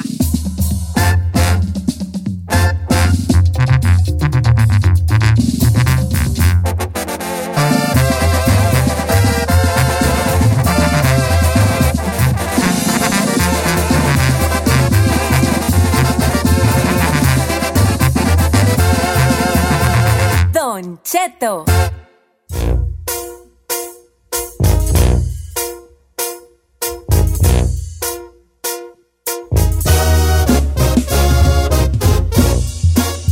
Oiga, familia, estamos hablando de si ya le cayó el 20 pues o no. ¿Quién sabe? Yo en vez siento que sí, en vez en ¿cuándo fue cuando te cayó a ti el 20 que tú dices, esto ya fue, ya me cayó el 20 ahora sí? Cuando que falleció es- tu papá. Sí, yo creo que sí. sí. Es que sí, son, son- son golpes fuertes esos pinches golpes. Sí, cómo no. Eso fue cuando me cayó el 20 en cuestión familiar. Fue cuando dije, que ando perdiendo el tiempo haciendo otras cosas y no dedicándole tiempo a mi familia como realmente Eh, quiero. sí, Pero hay otros 20 como laborales o hay 20 personales de, del, Tu vida del corazón, amorosa. etcétera, que son diferentes. Los 20 caen en diferentes momentos, creo Sí, yo. son, y es- yo dije al principio, hay varios 20 que nos caen, pero mu- muchos 20 hacen un 20 gigante. Claro. Cuando Sí, ya, puede marcar una cuando diferencia, ya, dimensió- claro. cuando ya dices tú, cuando ya te cae el 20, dices, ok, ya me, ya me cayó el 20 laboral, me cayó el 20 sentimental, me cayó el 20 este, mental, me cayó el 20 familiar. Todos esos 20 hacen ya un 20 gigante, que era el, el decir, ya me la sé de todas, todas. Cuando nacieron tus dientoncitos, ¿te cayó algún 20 chino? Dice que no. Leve, sí, pero todavía se seguía en el desmadre. Yo creo que. Mira, voy con. Ahorita te voy a decir los siete puntos de cómo saber si ya nos cayó el 20 o no. Madurez emocional, le dicen los, los, los, los expertos. Nosotros decimos en el rancho, ya, Ya te cayó, cayó el el 20. 20. Voy con Saúl, que a los 25, él era bien pedoti, pero un día, bolas, don Cuco, le cayó el 20. ¿Cómo andamos, vale? Don Cheto, lo amo. Yo también te amo, o sea, hasta soñé contigo que andamos en la construcción, ¿vale? ¿A poco? ¿Eh? Él le cree. Eh, prestaste la bolsa que yo que anda con la bolsa y que decía no me cierre la bolsa y tú me decías órale pues aliviánese pero pues quién sabe qué sueños traigo yo dices que a los 25 te cayó el 20 da A los 25, Don Cheto, cuando nació mi primera niña. ok Yo era muy, muy borracho, Don Cheto, de- pero de esos borrachos que ya con un, un trago de tequila ya andaba llorando, abrazando a la demás gente. No, nada de joto, ¿ves? Pero sí llorando, ¿ves? O sea, soy hombre completo. Pero ve que algunos borrachos nos da por llorar, ¿ves? Nos da por llorar. y pues, cuando nació mi niña, me acuerdo tenía una botella de, de Bacardí. Me salió un vaso lleno, iba a nacer mi niña esa noche. Me bebí ese vaso lleno de tequila y dije, no más, hasta aquí. Y hasta el sol de hoy, Don Cheto, no, no he vuelto a beber bebidas alcohólicas. Me cayó el 20, viejón. te, te mando un abrazo grande y ojalá que respeto, sigas bravo. así Qué bueno. un abrazo grande y vale y, y comparto un, un una que me contó otro amigo muy parecida a la tuya mi amigo Carlos Ramírez dice, Don Cheto, a los 25 años estaba yo fumando y mi hijo tenía 5 años y estaba jugando y de repente se me acerca el niño y me dice, tú te vas a morir, papá. Y yo le dije, ¿por qué? Porque estás fumando y eso te va a matar si no lo dejas. Desde ese día tengo 16 años que no toco el alcohol ni el cigarro. Siento que ahí me cayó un 20. Wow. Dice el amigo Gil de Idaho que son muchos 20 los que caen en la vida. Dice, Don Cheto, me cayó un 20 cuando nació mi niña, me cayó otro 20 cuando murió mi mamá, me cayó este otro 20 y así sucesivamente. Y yo digo lo que ya dije. Que es cierto. Sí te caen varios 20 en la vida, pero todos esos 20 hacen el 20 final, que es decir, Simón, ahí le va. Siete cosas siete cosas que nos hablan de una madurez emocional, que es decir, que te caiga el 20, cuando ya estuvo. La primera, tienes el control sobre tus emociones, o sea, controlas un poco más tu, tu, tu emoción. Ya no eres del que te enojas de volada, o te entristeces de volada, o te impactas de volada. Ya tienes un más control de tu emoción. De, de- de- de que si vas manejando, voy a poner el ejemplo más, más menso del mundo. Vas manejando y un vato te pita, te, te. Cuando, cuando no tienes un- una, cuando no te ha caído el 20, tú también se la raya, le sacas el dedo, te, le, pones cantas, un, igual le de cantas un tiro. ¿Qué? Orilla, Te se pasa. emparejas, sí. Ay, ay, Entonces te, te le emparejas, te le metes y le avientas las altas. Cuando tú controlas tus emociones, ya te empezó a caer el 20.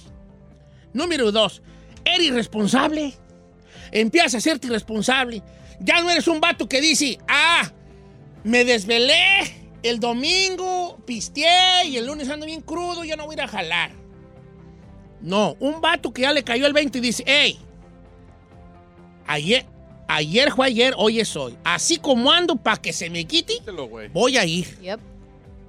Responsabilidad. Obviamente hay otro tipo de responsabilidades. Responsabilidad con la familia, responsabilidad en, eh, casa, comida y sustento para la familia, responsabilidad con, con tus, a lo mejor con tus papás o con, tú sabes, responsabilidades en general. Te hace irresponsable. Número tres, no eres menos resentido. Cuando ya te cae el 20, dejas de ser tan resentido con la vida, tan resentido con las personas. Empiezas a decir, ¿sabes qué? A lo mejor andaba de malas, no, no, no lo to- empieza a no tomarlo tan personal, ¿verdad? Una persona madura dice que, que no, no se deja llevar por las emociones durante mucho tiempo y que no tiene tanto resentimiento. Empiezas a decir, mira, tengo tres meses que no le hablo a mi amigo porque jugamos a un juego muy tonto los humanos, que es yo no le hablo si no me habla. Y el otro, como es también humano, está pensando igual lo mismo. Entonces ahí tienen dos meses, se convierten en seis, y esos seis se convierten en seis, pero años. Ya tienes una, no tienes un resentimiento y eres capaz de hablarle a tu hermana que no le hablabas, a tu amigo que no le hablabas, aunque ellos no te hablen a ti primero. Número cuatro, ya te conoces, tú conoces qué onda contigo. Ya dices, ¿sabes qué? Me conozco a mí mismo. El autoconocimiento, no hay más cosa más perra que autoconocerte a ti mismo. Reconoces tú cómo eres, cómo, cómo actuar, cómo, cómo actúas ante tal o cual situación. Te conoces en general. Número cinco, no andas queriendo complacer a la gente. Eso sucede mucho como a los 38, 40. Dejas de importarle, mu- darle importancia al que dirán. ¿Qué onda? Vamos a tener party el, el sábado, le caes. Cuando estás morro dices, no quiero ir, pero es que si no voy, se van va a agüitar sí. conmigo. Y es que pues es... A los 40 dices, Simón, sí caigo y no vas. Que se enoje, que se enoje. Me vale madre. No fui porque no quería ir. Dejas de ser complaciente con los demás.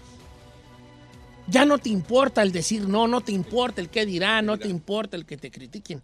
La número 6, acepta la realidad. Cuando ya te cae el 20, sabes que las cosas son como son y no como quieres que tú quieres que sean. Eso es un paso tan bonito cuando ya lo Difícil. sabes y dif- difícil de alcanzar. Sí. Pero por eso es cuando te cae el 20, cuando sabes qué, ni modo, es lo que es. Así es la cosa. Hubiera querido que fuera de otra forma, sí, pero no, no fue de otra forma. Esto es lo que hay. Como decía el chicharito cuando lo entrevistaron, ¿verdad? Este, es lo que tenemos. Yeah. ¿Que quisiéramos ser Alemania? Sí. Pero somos México. ¿Que quisiéramos tener a Lewandowski de 9? También. Pues sí. Pero no lo tenemos. No tenemos, no tenemos a Lewandowski. No tenemos, tenemos al Chicharito nomás. Ni modo. Digo, con respeto para Javier, ¿verdad? Este, no, pues es lo que es, es lo que hay. Aceptas esta realidad que es tu realidad y, y no, es, no necesariamente es ser conformista, no, no, me, no me confunda una cosa con la otra. Una cosa es aceptar tu realidad y trabajar con eso que se tiene y otra cosa es andar volando en las nubes. Y la número siete, muy importante, aprendes a estar en soledad. I love that one. Cualquier persona sabe que ya una persona madura sabe estar solo. No le tiene miedo a la soledad. No significa que sean solitarios. Valoran una buena compañía más que antes. Pero ya no va a, a, a- a- ansían estar eh, eh, cuando estás joven quieres no quieres estar solo porque dices aquí aburrido en cambio te das cuenta lo maravilloso que es estar en soledad Sí. yo antes me decía a mi esposa Carmela, oye, voy a ir a- a- con mi hermana a Fresno. Y, y se iba a ir, y se iban ellos, ¿verdad? Se iba Carmela todo el fin de semana, el viernes, iba como el jueves o viernes y regresaba el domingo en la tarde. Yo decía, ay, ay, ay, ay, ay, ahora sí estoy solo. Ah, los hombres nos emocionamos cuando nos vamos a quedar solos. Ahora sí, deja hablar a ver quién que una carne asada, vamos a carioquear y vamos al fútbol y, y andas viendo. Porque no quieres estar solo. Cuando ya eres maduro dices, aquí a toda madre. Ahora sí. Para estar en calzones y zurrar con la puerta abierta.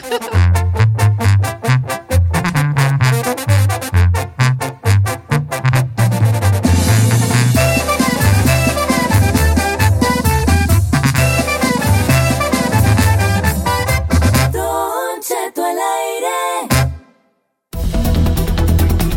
Oiga, oiga, señor, vamos a ponernos serios porque vamos a hablar de una de un cartel que ir- irrumpió en una boda. Ingrid Late nos tiene todo eso desde la Ciudad de México. ¿Qué es esto que es Noticias desde el Terry? Ingrid, ¿cómo estamos? Hola, ¿qué tal, mi querido Cheto? Mucho gusto saludarlo, muy buenos días. Pues efectivamente con la información acá desde el Terry, pues bueno, resulta que en Celaya, Guanajuato, eh, se estaba llevando a cabo un bodorrio. Estaba todos los invitados, estaba la novia, estaba el novio, el padrecito, Y de repente, Don Cheto, casi casi al momento de que si alguien tenía alguna objeción que hablara o callara para siempre, pues que entra un comando de presuntos integrantes del cártel Jalisco Nueva Generación, irrumpieron en esta iglesia de Celaya, asesinaron a la novia y se llevaron al novio.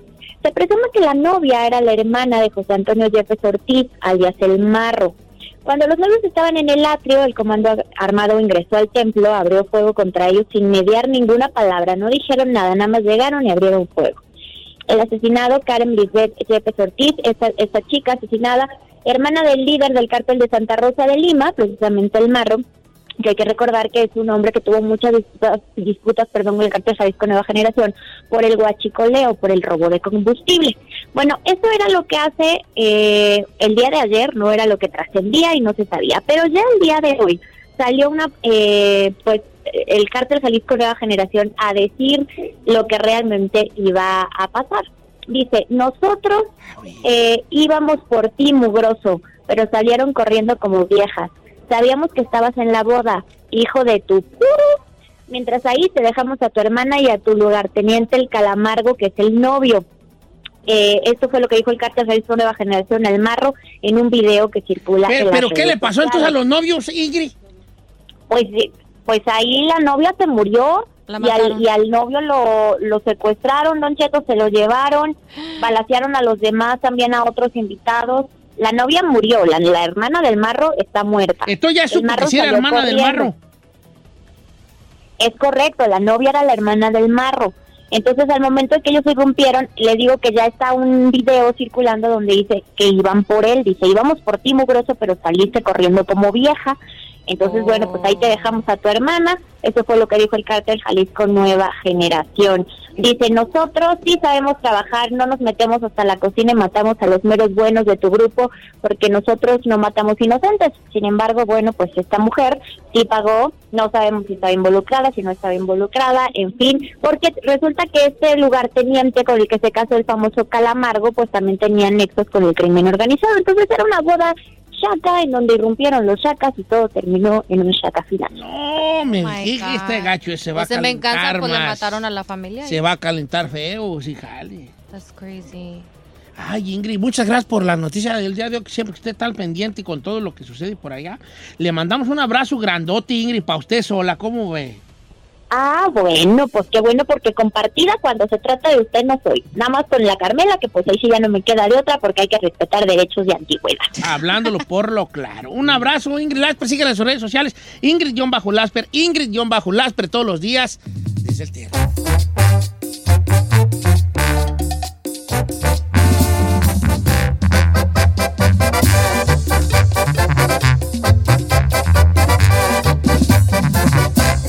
Estamos al aire con Don Cheto.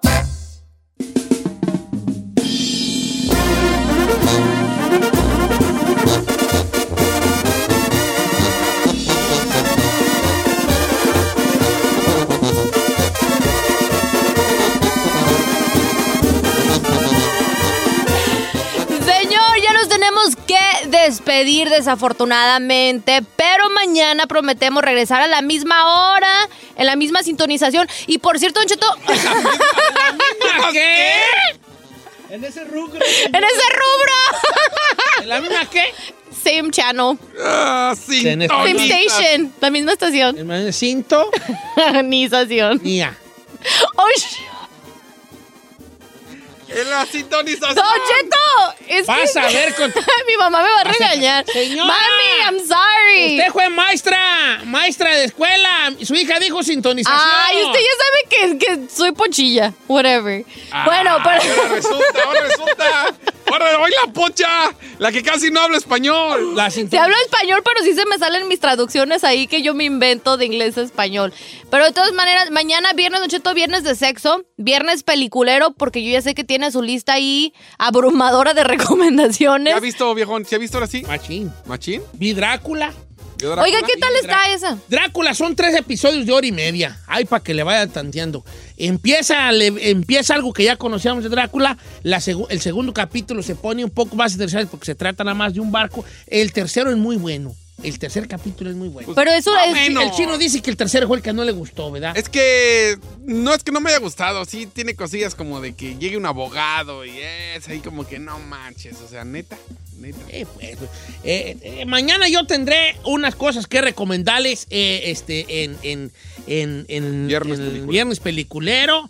Fíjate que tengo todas las plataformas gracias a los radioescuchas que me hacen el favor. El único que sí pagamos nosotros fue el Dazón. El Ah, el Dazón es- Ay, pero también usted no se avienta las, las peleas. Yo Vi diario la le de manda. Munguía, vi la de... Por eso no le mandé Estaba mensaje. viendo la de este y la de el moreno, este, ¿cómo se llama? De que le quieren levantar al canelo. ¿Cuándo, güey? Se la levanta al canelo ese vato. No. Este, el que tiene, que tiene trenzas, este, ¿cómo se llama? Ay, ya sé, espéreme. Ese, ese. Ese, sí, ya sé. No, no, no le va a levantar. No, ¿cuándo se la No, levanta? de hecho, Munguía dijo que quería pelear con los mejores, que con este Canelo y todo Al- eso. al- espérate. Pero todavía está pollito Al- para ellos, Don Cheto. Munguía. Canelo se lo come.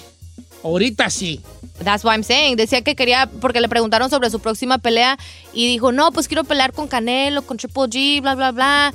Dije, no, chiquito, calmado, calmado, por favor. Luego se arma, pero se vio muy bien Munguía. No, la- rápido y Sí, sí, todo. se vio muy bien. Bonito, bonito. Yo estaba diciendo la de la de Andrade, de Metros Andrade, ¿cuándo se la levanta el canelo de Metros Andrade? ¿Él la pidió? ¿Cuándo, güeyes? El vato está terco con el Pues Canelo. claro, señor, pero por el chequecito, No, ¿usted no por qué cree? levanta. Oiga, este, tus redes sociales. Giselle Bravo Oficial, Instagram, Giselle Bravo Oficial. Nos vemos esta tarde, 4-3 Centro por Estrella TV en el Mamelu. Chino. El chino al Ah, aire. te tengo un pollo guardado. Primero di tu rey y ahorita te lo doy. El chino al aire en todas las redes sociales, Instagram, Facebook, Twitter, Snapchat, el chino al aire. Y este, esta tarde nos vemos ahí en el supermercado porque voy a hacer mole de olla. Ahora, moles, yo ya, ahí te va el pollo que tengo guardado. Tú me le cambiaste al iPhone 7 una pantalla y no sirve la güey. Vayas ordenando otra. ¿Qué le pasó? Pues no, no, se traba, no, no da para arriba, no así grande. Don Chito, pero ¿por qué no, no le ha perdido la fe? Este llevan varios teléfonos No, que es que la según pantalla él... la encontró por error, era chino de pura chiripada la encontró. Pero pídeme una buena, ¿eh? Ok. Porque es el teléfono de San Juana y... ¿Qué, ¿Cuál es? Siete, ¿no? ¿Siete? Sí. O el seis, ¿no se acuerda? Pues es lo- el mismo, pues, Javi, dale, es de los chafones. Yo tengo el 15, yo tengo el 15. No, señor, usted tiene el 5. ¿Usted tiene el Tengo el qué? 5. ¿Perdón? Ah, no es el 6. Bueno, ándenle pues, yo los quiero mucho. Oiga, señor, ¿cuáles son sus redes? Estaba pensando, yo creo que mis ojos. No. Es que, no. No. ¿Por qué? ¿Por Yo qué? creo que mis cachetes son mis redes. Ahí es donde caen todas. Ven el cachete y dice, ay, te luz de besos, chiquite tú. Ah, están así que- como colchonaditos, sí. Eh, sí. como que me ven y dicen, ay, ay, ay, ay, ay, que las, las que le, las, ¿cómo, Chevy Chaser? Ah, Chevy Chasers, ya. Chasers. Andan puestos estos huesos. ¿Usted cree? Dicen, ay, ay, ay, chiquitito. Esos bigotes para que me hagan. Para que raspen pa' aquí que en la me raspen en el, en el labio a mí, que me sienta ahí como la esfoliada. Eh. Eh, yo creo, quién sabe. Y pues estos cachetotes, mira, aquí, y la panza, para que duerman allí como así que nomás mi respiración así. ¿Has visto la de Jurassic Park donde se la cuesta a un dinosaurio? que está Así enfermo. que arriba y abajo así, así van a estar conmigo. Subiendo y bajando. De las cosas que se acuerda de la cuello bien película. ejercitado. Así van a estar. Oiga, señor, pero es que yo me Pero yo creo que mis red, mi red, lo que más les gusta a las mujeres de mí, se imaginan besar mi cuello. ¡Ay, no! No, Ah, ni cuello tiene, hijo. Pero no, señor, es que está su cuello medio raro. Sí, la neta sí, manchado. Morderme las verrugas del cuello así Ay, no como... me voy a morir, como- señor. mm, Chiquito, mm, bebé. mm, chiquillo. La chica Me me va a la cara, Ey, anda perfect, baby. Bruh, bruh. Bruh. Pero ¿sabe que Yo me refería a sus redes sociales. Ah, no. Las sociales. Sí, claro. Mm, bien facilito. Don Cheto alegre en todas. Ah. Gracias, Chino. Ya lo sabe, de nada. Gracias. Gracias a usted, señor. Nos vemos mañana. Gracias a la chica Ferrari. Bongo, bongo, bongo. Despeinada. Ah, ah, ah, ah, ah. Gracias, Chapis. Y hasta ahí que ya se va a filmar una película donde la va a hacer de y de, de De oaxaqueño. De oaxaqueño. Oiga, pero ¿quién, ¿quién va a dar los espectáculos en su No te preocupes, nosotros sacamos la puerca al agua. No te preocupes. Estoy muy preocupada. No, no, no, no, no te preocupes. Miren, usted no sabe. yo, los que, yo a ustedes los quiero ver mucho. Muchas gracias por escucharnos. Si no les gusta, díganos. Que al cabo en este programa, nada más se hace lo que diga el viejillo bofón. Hasta mañana. Esto fue, Don Cheto al aire.